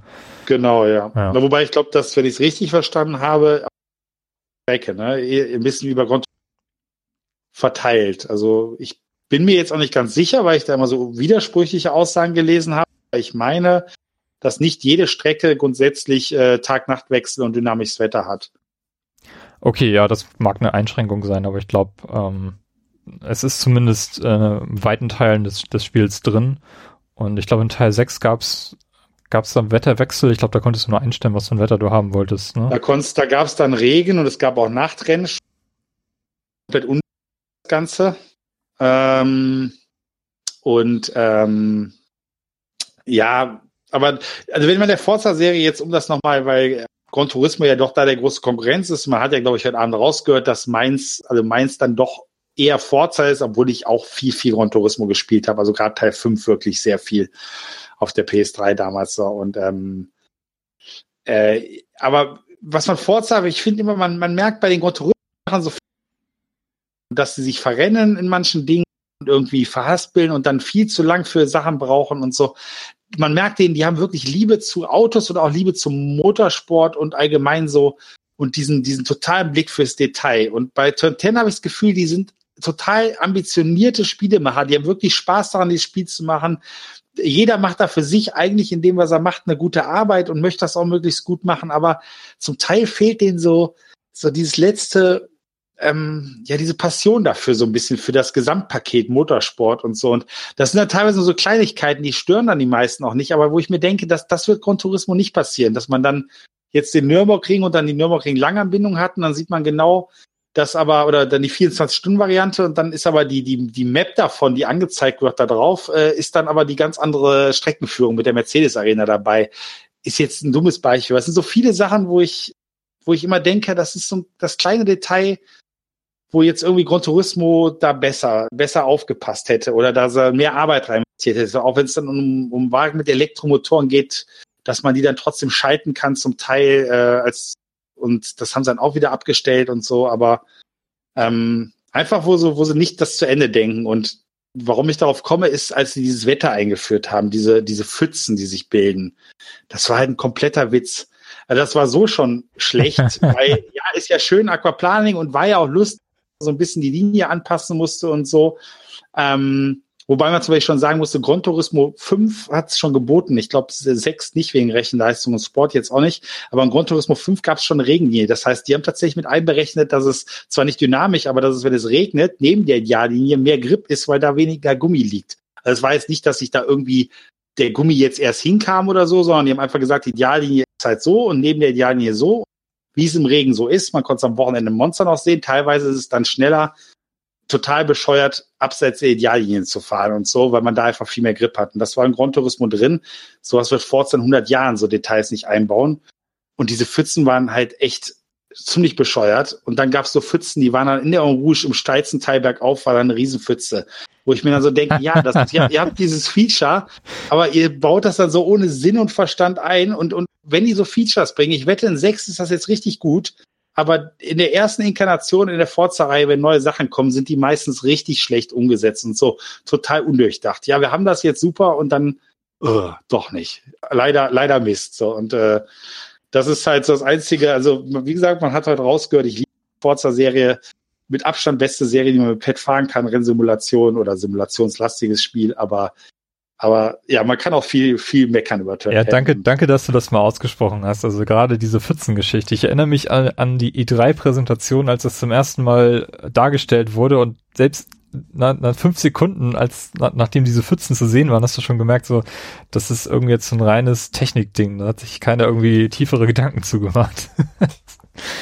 Ja, es fühlt sich halt toll an, wenn du da auch drauf rumrutscht und einmal das Vibration-Ding im Controller dann, dann gefühlt hast, aber dann, dann merkst du irgendwie, macht das keinen Sinn, dass jetzt da eine Pfütze ist und nächste Runde und übernächste Runde auch noch und ja, ja, oh, Rouge, okay.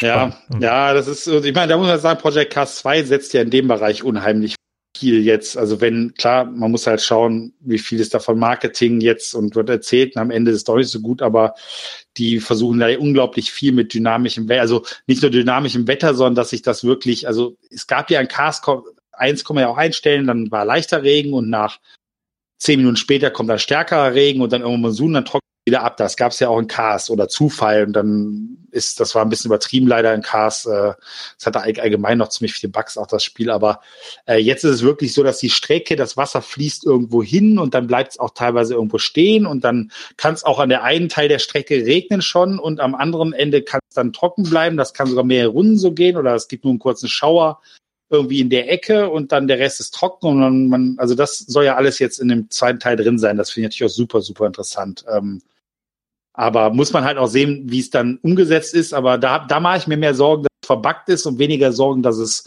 nicht durchdacht umgesetzt ist, wenn du verstehst, was ich meine. Also durchdacht wird das sein. Es wird nur eher wahrscheinlich 400 Bugs haben, dieses System. Es bei Forza, wenn sowas kommt, ist es alles erstmal, ja, wir haben hier so ein Technik-Ding, wir bauen uns ein und eigentlich äh, keiner hat sich Gedanken gemacht, ob was gerade Sinn macht und was nicht. Mm, ja, äh, Gran Turismo Sports erscheint ja auch dann schon am, am 17. Oktober hierzulande und ist interessanterweise der erste Ableger der Gran Turismo-Reihe auf dem, auf der aktuellen Konsolengeneration, die es ja jetzt auch schon seit vier Jahren gibt.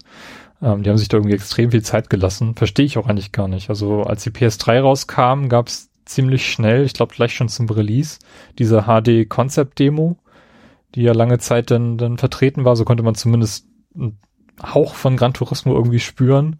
Dann kam Gran Turismo 5 Prolog, hieß das, glaube ich, der dann lange Zeit da äh, so ein bisschen das Maß aller Dinge war. Und ähm, Gran Turismo 5 selbst hat sich dann ja auch lange, lange verzögert, aber kam dann ja schließlich auch und dann zum Schluss, als die PS4 dann auch schon, ich glaube, das war nur ein Monat Unterschied. PS3 als die PS4 dann kam, da Ach so, kam, als die kam, ja, Entschuldigung. Kam, kam Teil 6 dann nochmal für die PS3 raus. Äh, ich weiß nicht, ob das so klug war damals, vielleicht war das auch eher so ein, ähm, wir brauchen dann nochmal so eine Finanzspritze. Ich, ich weiß nicht, also fand ich damals ein bisschen un, unglücklich gewählt, diesen Zeitpunkt.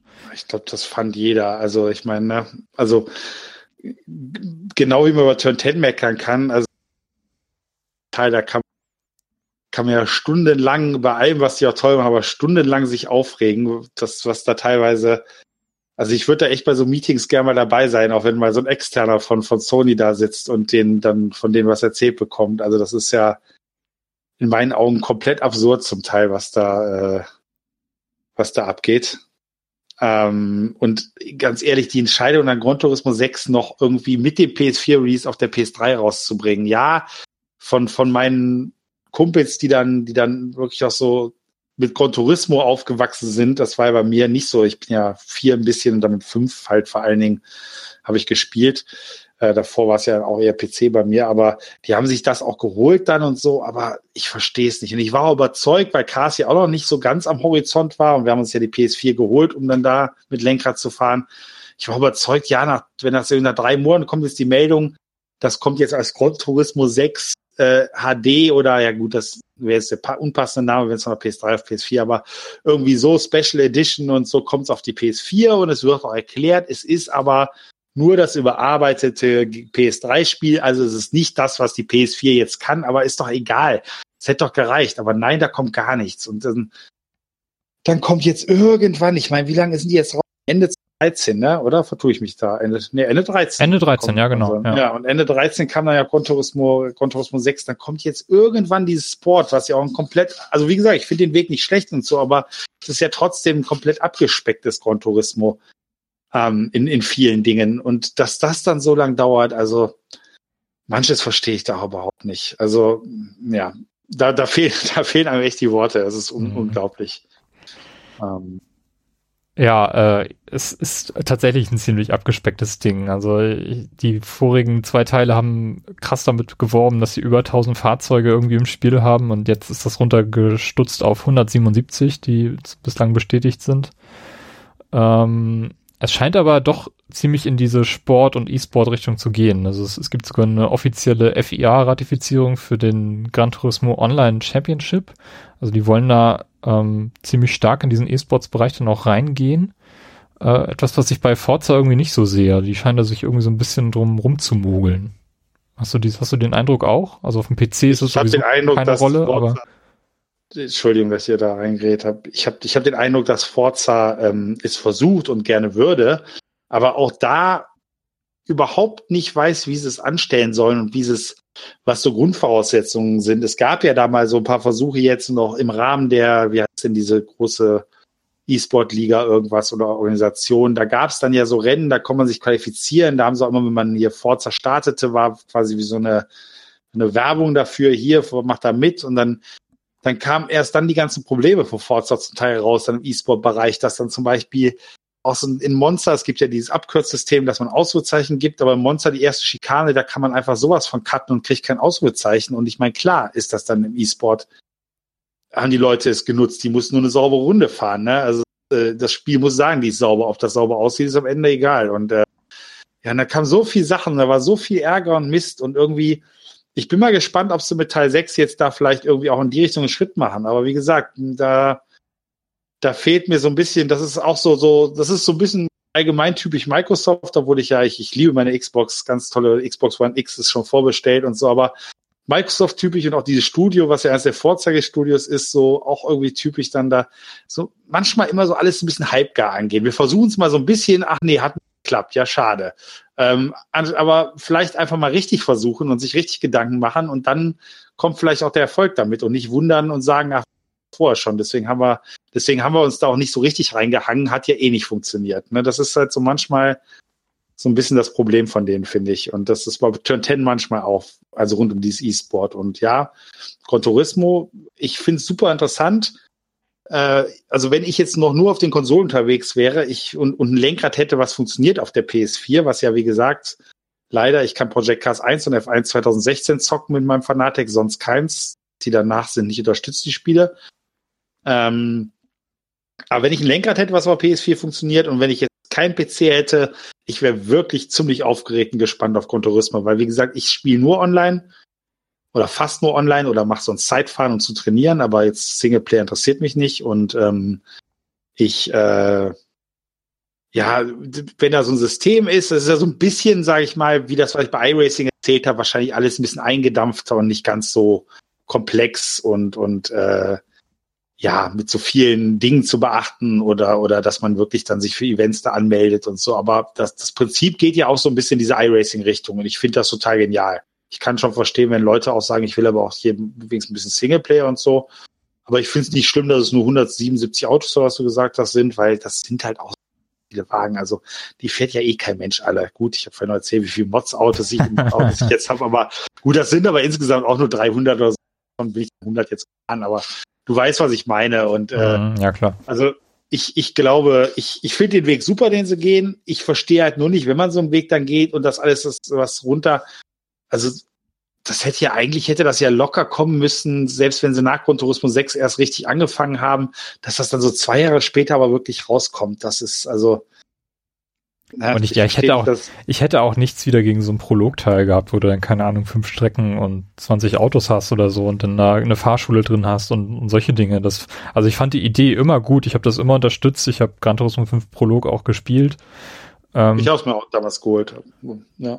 Obwohl ich es trotzdem ein bisschen Abzock finde, aber ich, also ich finde sie trotzdem gut, trotz, also ein bisschen widersprüchlich. Ja, für mich ist das, ist das so ein, so ein Beta-Test äh, mit, wir nehmen nochmal 30 Euro Gebühr oder so. Es ist okay, ich meine, die stecken da auch wahnsinnig viel Geld rein und ähm, in die in Scannen von den Autos und äh, Erstellen von den Strecken und so. Also ich glaube, äh, diese, diese Spiele alle diese Spiele eigentlich haben eine relativ kleine Basis an, an Zielgruppe, also die teilen sich eine ziemlich kleine Zielgruppe und sind trotzdem sehr, sehr, ähm, brauchen eigentlich ziemlich große Finanzspritzen gerade, so was Turn 10 produziert.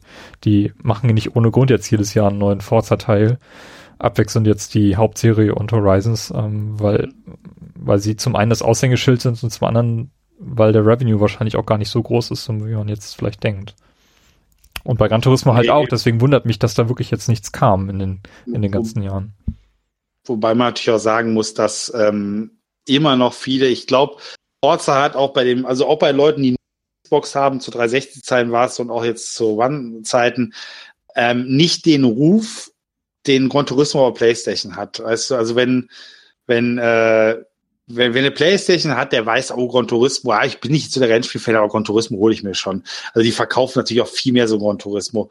Bei den Leuten, die jetzt beides haben oder auch, man kriegt es ja sogar mit Leuten, die nur eine Playstation haben, aber sich allgemein so ein bisschen mehr interessieren und auch mal Test lesen über Tellerrand hinaus oder so Meinungen von anderen Usern. Da hat Forza inzwischen ja einen extrem guten Ruf einfach im Konsolenbereich. Also selbst Leute, die so ein bisschen diesen Konsolenkrieg und hier meine Konsole ist viel besser und ich habe auch nur die eine, selbst die sagen, ja, ja, gut, okay, die Forza-Serie, die ist wirklich gut aber Xbox, das gebe ich ja zu, aber der Rest ist halt, ne, also der, der Ruf ist super, aber ich glaube, die Verkaufszahlen, es hat trotzdem bei weitem nicht dieses Standing, wie es ein Gran Turismo hat, dass das quasi so ein Must-Have-Kauf ist. Ich glaube, Gran Turismo verliert dieses Standing auch immer mehr ein bisschen, weil allgemein aber auch Rennspiele nicht mehr die Bedeutung haben wie vor 10, 20 Jahren. Ähm, aber deswegen muss Forza einfach viel öfters kommen. Und äh, gut, das Team, ob das Team jetzt eine sechs Jahre am Stück arbeitet, also an einem Spiel arbeitet oder halt sechs Jahre an drei Spielen und dann die Verbesserung halt immer so peu à peu ausfallen, wobei, gut, ne, also, also ist ja nicht was bei Conturismo zwischen fünf und sechs. Klar ist das, hat sich einiges verändert, aber es ist ja auch kein komplett anderes Spiel. Nein, aber wie gesagt, ich, ich, also ich denke, die müssen einfach diesen Weg gehen, damit sie dann wenigstens mit den einzelnen Spielen so das Geld reinholen, den DLCs und so weiter, dass sich's rechnet und dann das, das Ganze auch lukrativ ist. Ich glaube, wenn Forza alle fünf Jahre kommt, dann würden die mit Riesenverluste machen. Ja, natürlich, ja. Ja, Gran Turismo, äh, hatte ich ja eingangs auch schon erwähnt, ist das erste und bislang auch einzige Rennspiel, zumindest aus diesem, aus dieser Reihe hier, die wir heute besprochen haben, die auch einen VR-Modus besitzen, den ich getestet habe. Ähm, also ich durfte auf der Gamescom eine Runde ähm, auf der Nordschleife drehen ähm, durfte mir die Runde auch frei, also die, die Rennstrecke frei auswählen, das Auto frei auswählen. Ich habe extra ein Auto genommen, was nicht äh, zu schnell ist, weil ich schon ein bisschen äh, Bedenken hatte, dass das vielleicht äh, mir ein bisschen Übelkeit bringen würde oder so. Aber ich hatte genau das gleiche Erlebnis, was, was du beschrieben hast. Also du sitzt dann da in diesem Rennsitz und hast dann die Brille auf und sitzt in einem Rennauto und ähm, guckst an dir runter und siehst, da ist ein Rennfahrer, der bin ich. Also der hat die gleiche Körperhaltung wie ich da und wenn ich das Lenkrad drehe, dann äh, dreht sich das virtuell auch genau in dem gleichen Maße wie das Lenkrad, was ich gerade in der Hand habe. Also es war schon ziemlich gut eingestellt, dieses Setup, was sie da auf der Gamescom jetzt zur Verfügung gestellt haben. Und ähm, von, von allen Rennspielen, die ich, die ich so kenne, ähm, schafft es die Gran Turismo-Serie auch, ähm, so das Lighting richtig gut hinzubekommen, das was Forza Motorsport bis heute nicht hinbekommen hat. Du hast das so als Bonbon-Look beschrieben. Ich glaube, das bringt es ganz gut auf den Punkt. Ähm, das ist irgendwie so ein Makel, den die Forza-Serie noch hat, das was Gran Turismo seit dem allerersten Teil auf der PS1 eigentlich nicht hatte.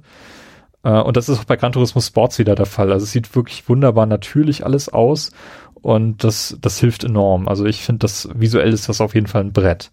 Selbst in der VR-Brille, wo es alles so ein bisschen pixelig wirkt und was mich auch tatsächlich ein bisschen stört, ähm, dass einfach die Auflösung, die niedrige Auflösung, die ja auch die, die Sicht in die Ferne so ein bisschen versperrt. Das, das finde ich so ein bisschen störend an dem ganzen Erlebnis bislang. Äh, der VR-Modus in Gran Turismo Sport selber ist leider, leider so ein bisschen losgelös von dem Spiel. Es ist ein eigener Modus. Ich glaube, du kannst auch gar nicht alle Strecken fahren. Nee, nur, also ich habe jetzt auch nicht so total mich damit beschäftigt, aber ich habe auch gelesen, nur ganz bestimmte Strecken und so und dann auch, auch nur quasi von dem, ich glaube auch nicht online und so, aber ja, schade eigentlich. Genau, nicht online und mm, nur gegen einen, einen äh, Fahrer, AI-Fahrer, der da halt mit dir rumfährt. Ist ein bisschen schade, ähm, aber wer, wer vielleicht so eine PSVR zu Hause hat und äh, Gran Turismo Sport sich zulegen möchte, der kann da auf jeden Fall ein ähnlich gutes Erlebnis äh, bekommen oder so einen Einblick, wie das aussehen kann, äh, wenn man dann PC hat und später mal Assetto Corsa spielen möchte in VR. Also das Erlebnis ist ziemlich, ziemlich krass immersiv. Also das hat mich wirklich beeindruckt, muss ich sagen. Ich weiß noch gar nicht, warum man das auf so wenige Strecken beschränkt. Ich meine, der Nürburgring ist so ziemlich die längste Strecke, die man sich vorstellen kann. Also an ja, technische, technische Gründe kann es eigentlich nicht haben dann. Nee, ja? eigentlich also, nicht, ne? Jetzt, ja. Ja, verstehe ich auch nicht. Also nur ein Fahrer und so, äh, das kann ich natürlich komplett verstehen. Also nur ein Gegner, weil einfach wahrscheinlich wirklich, also gerade mit der normalen PlayStation muss die Power schon vorne und hinten fehlen. Wenn ich dann noch überlege, dass die, ähm, dass ja die, die PSVR noch standardmäßig 120 Frames macht, das heißt, man muss auf noch höhere Frames kommen, wie die 90 von der Oculus. Und äh, ja, ich kann mir schon, kann mir schon sehr gut vorstellen, dass das äh, dass man da wirklich am Limit ist und deswegen wahrscheinlich sieht es auch sehr, sehr pixelig aus. Ich könnte mir sogar vielleicht vorstellen, also das ist einfach nur geraten, nicht, nicht, dass ich es irgendwo gelesen hätte, aber dass man anstatt Super Sampling sogar, ähm, dass man sogar halt äh, vielleicht ein bisschen, ein bisschen hochrechnen muss, also die gar nicht im Spiel auflöst für die VR-Brille in dem, was sie eigentlich braucht und so. Ähm, mit der PS Pro müsste es ja eigentlich nochmal deutlich besser gehen, aber ich weiß natürlich nicht, inwiefern da optimiert wurde, aber ich könnte mir, also ja, ich, ich glaube klar, es gibt auch VR-Spiele über PlayStation auf der normalen gut laufen, aber vielleicht wäre es auch gar nicht so dumm gewesen zu sagen, wir unterstützen es nur auf der PS Pro oder so. Ähm, keine Ahnung, gut, dann schließt man auch viele aus. Wie man es macht, man es falsch, aber dass so eine PS4 damit wirklich am Limit ist und gerade bei so realistisch aussehenden Spielen wie Gran Turismo, das kann ich mir sehr, sehr gut vorstellen. Und ähm, ja, wie du schon sagst, was, was allgemein die Optik angeht, ähm, klar, wenn man jetzt irgendwann PC hier mit Leistung mit 12 Teraflops und was weiß ich was hier bei, bei Cars, Assetto Corsa oder auch bei Forza jetzt, dieser Apex, Forza 6 Apex äh, gibt's ja hier auch, alles aufdreht, das sieht fantastisch aus. Also ich finde sogar tatsächlich lustigerweise, dass Forza 6 Apex besser aussieht wie, wie Project Cars und, und Assetto Corsa, wenn man es auf Maximum dreht. Ähm, also das ist wirklich ein ganz anderes Erlebnis, Forza 6 auf der Xbox ist super sauber, das Bild und also nicht nur wegen 4K, auch wegen halt ähm, äh, Anti-Aliasing und so höher und, und sieht wirklich toll aus, aber es hat halt auch da diesen Bonbon-Look und ähm, letztendlich Gran Turismo kommt zwar dann was, was so, ja, was so die gewisse Details angeht und alles natürlich das Niveau, was jetzt so ein PC-Racing-Game hm, mit oder Project Cast 2 dann auch mit allem auf Ultra und so erreicht, aber die ganzen Spiele kommen trotzdem nicht an Gran Turismo ran, was dieses, es sieht einfach unglaublich gut aus von der Beleuchtung, vom, vom, also es sieht super realistisch aus, da kommt kein Spiel so gut ran. Äh, ja, also kein Spiel ist auf dem Niveau von das würde ich auch sagen. Das ist einfach die ganz, ganz große Stärke von dem, von dem Team. Ja, ich glaube, das sind gute abschließende Worte ähm, zu dem Überblick, den wir heute gegeben haben. Ja, Kleiner Überblick. Kleiner Überblick, ja. nee, es ist wirklich super spannend. Also es, wenn, man, wenn man wirklich mal so einen tiefen Einblick in diese, diese Welt bekommen möchte, dann, dann äh, war dieser Podcast sicherlich, äh, glaube ich, eine schöne Sache. Ähm, hast du noch irgendwas, was wir jetzt noch ansprechen sollten? Äh, nee, also ich denke mal, ich hatte dir ja vorher auch gesagt, das stimmt nicht so lange. Ich weiß ja,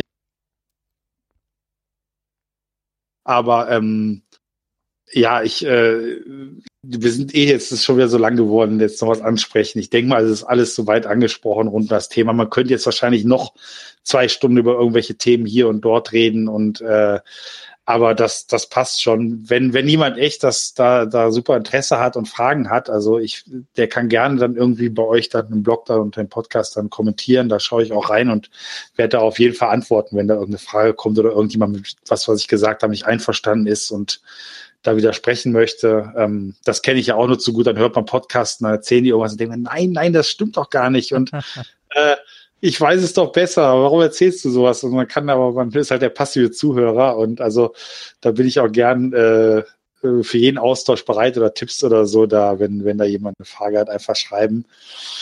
Ähm, ich kann nur zum Abschluss, also von, von mir nochmal sagen, vielen Dank für die Einladung. Mir hat das super Spaß gemacht. Ähm, wenn das, wenn das irgendjemand in irgendeiner Form weitergeholfen hat oder wer einfach vielleicht sagt, ach, vielleicht, ich habe ja eh einen PC, schaue ich mal rein im Sim Racing, dann, dann freut mich das total. Und ähm, so als abschließende Wort kann ich nur sagen, jeder sollte wirklich mal jetzt unabhängig vom Sim Racing VR ausprobieren.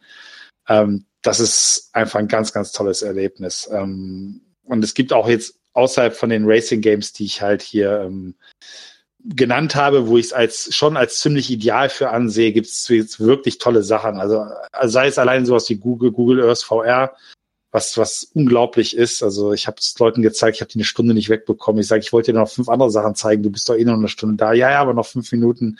Ähm, also es gibt da unglaublich viele. Super Hot, VR ist ein Spiel, was ich super toll fand. Ähm, gibt wirklich vieles, was, was man sich da anschauen kann.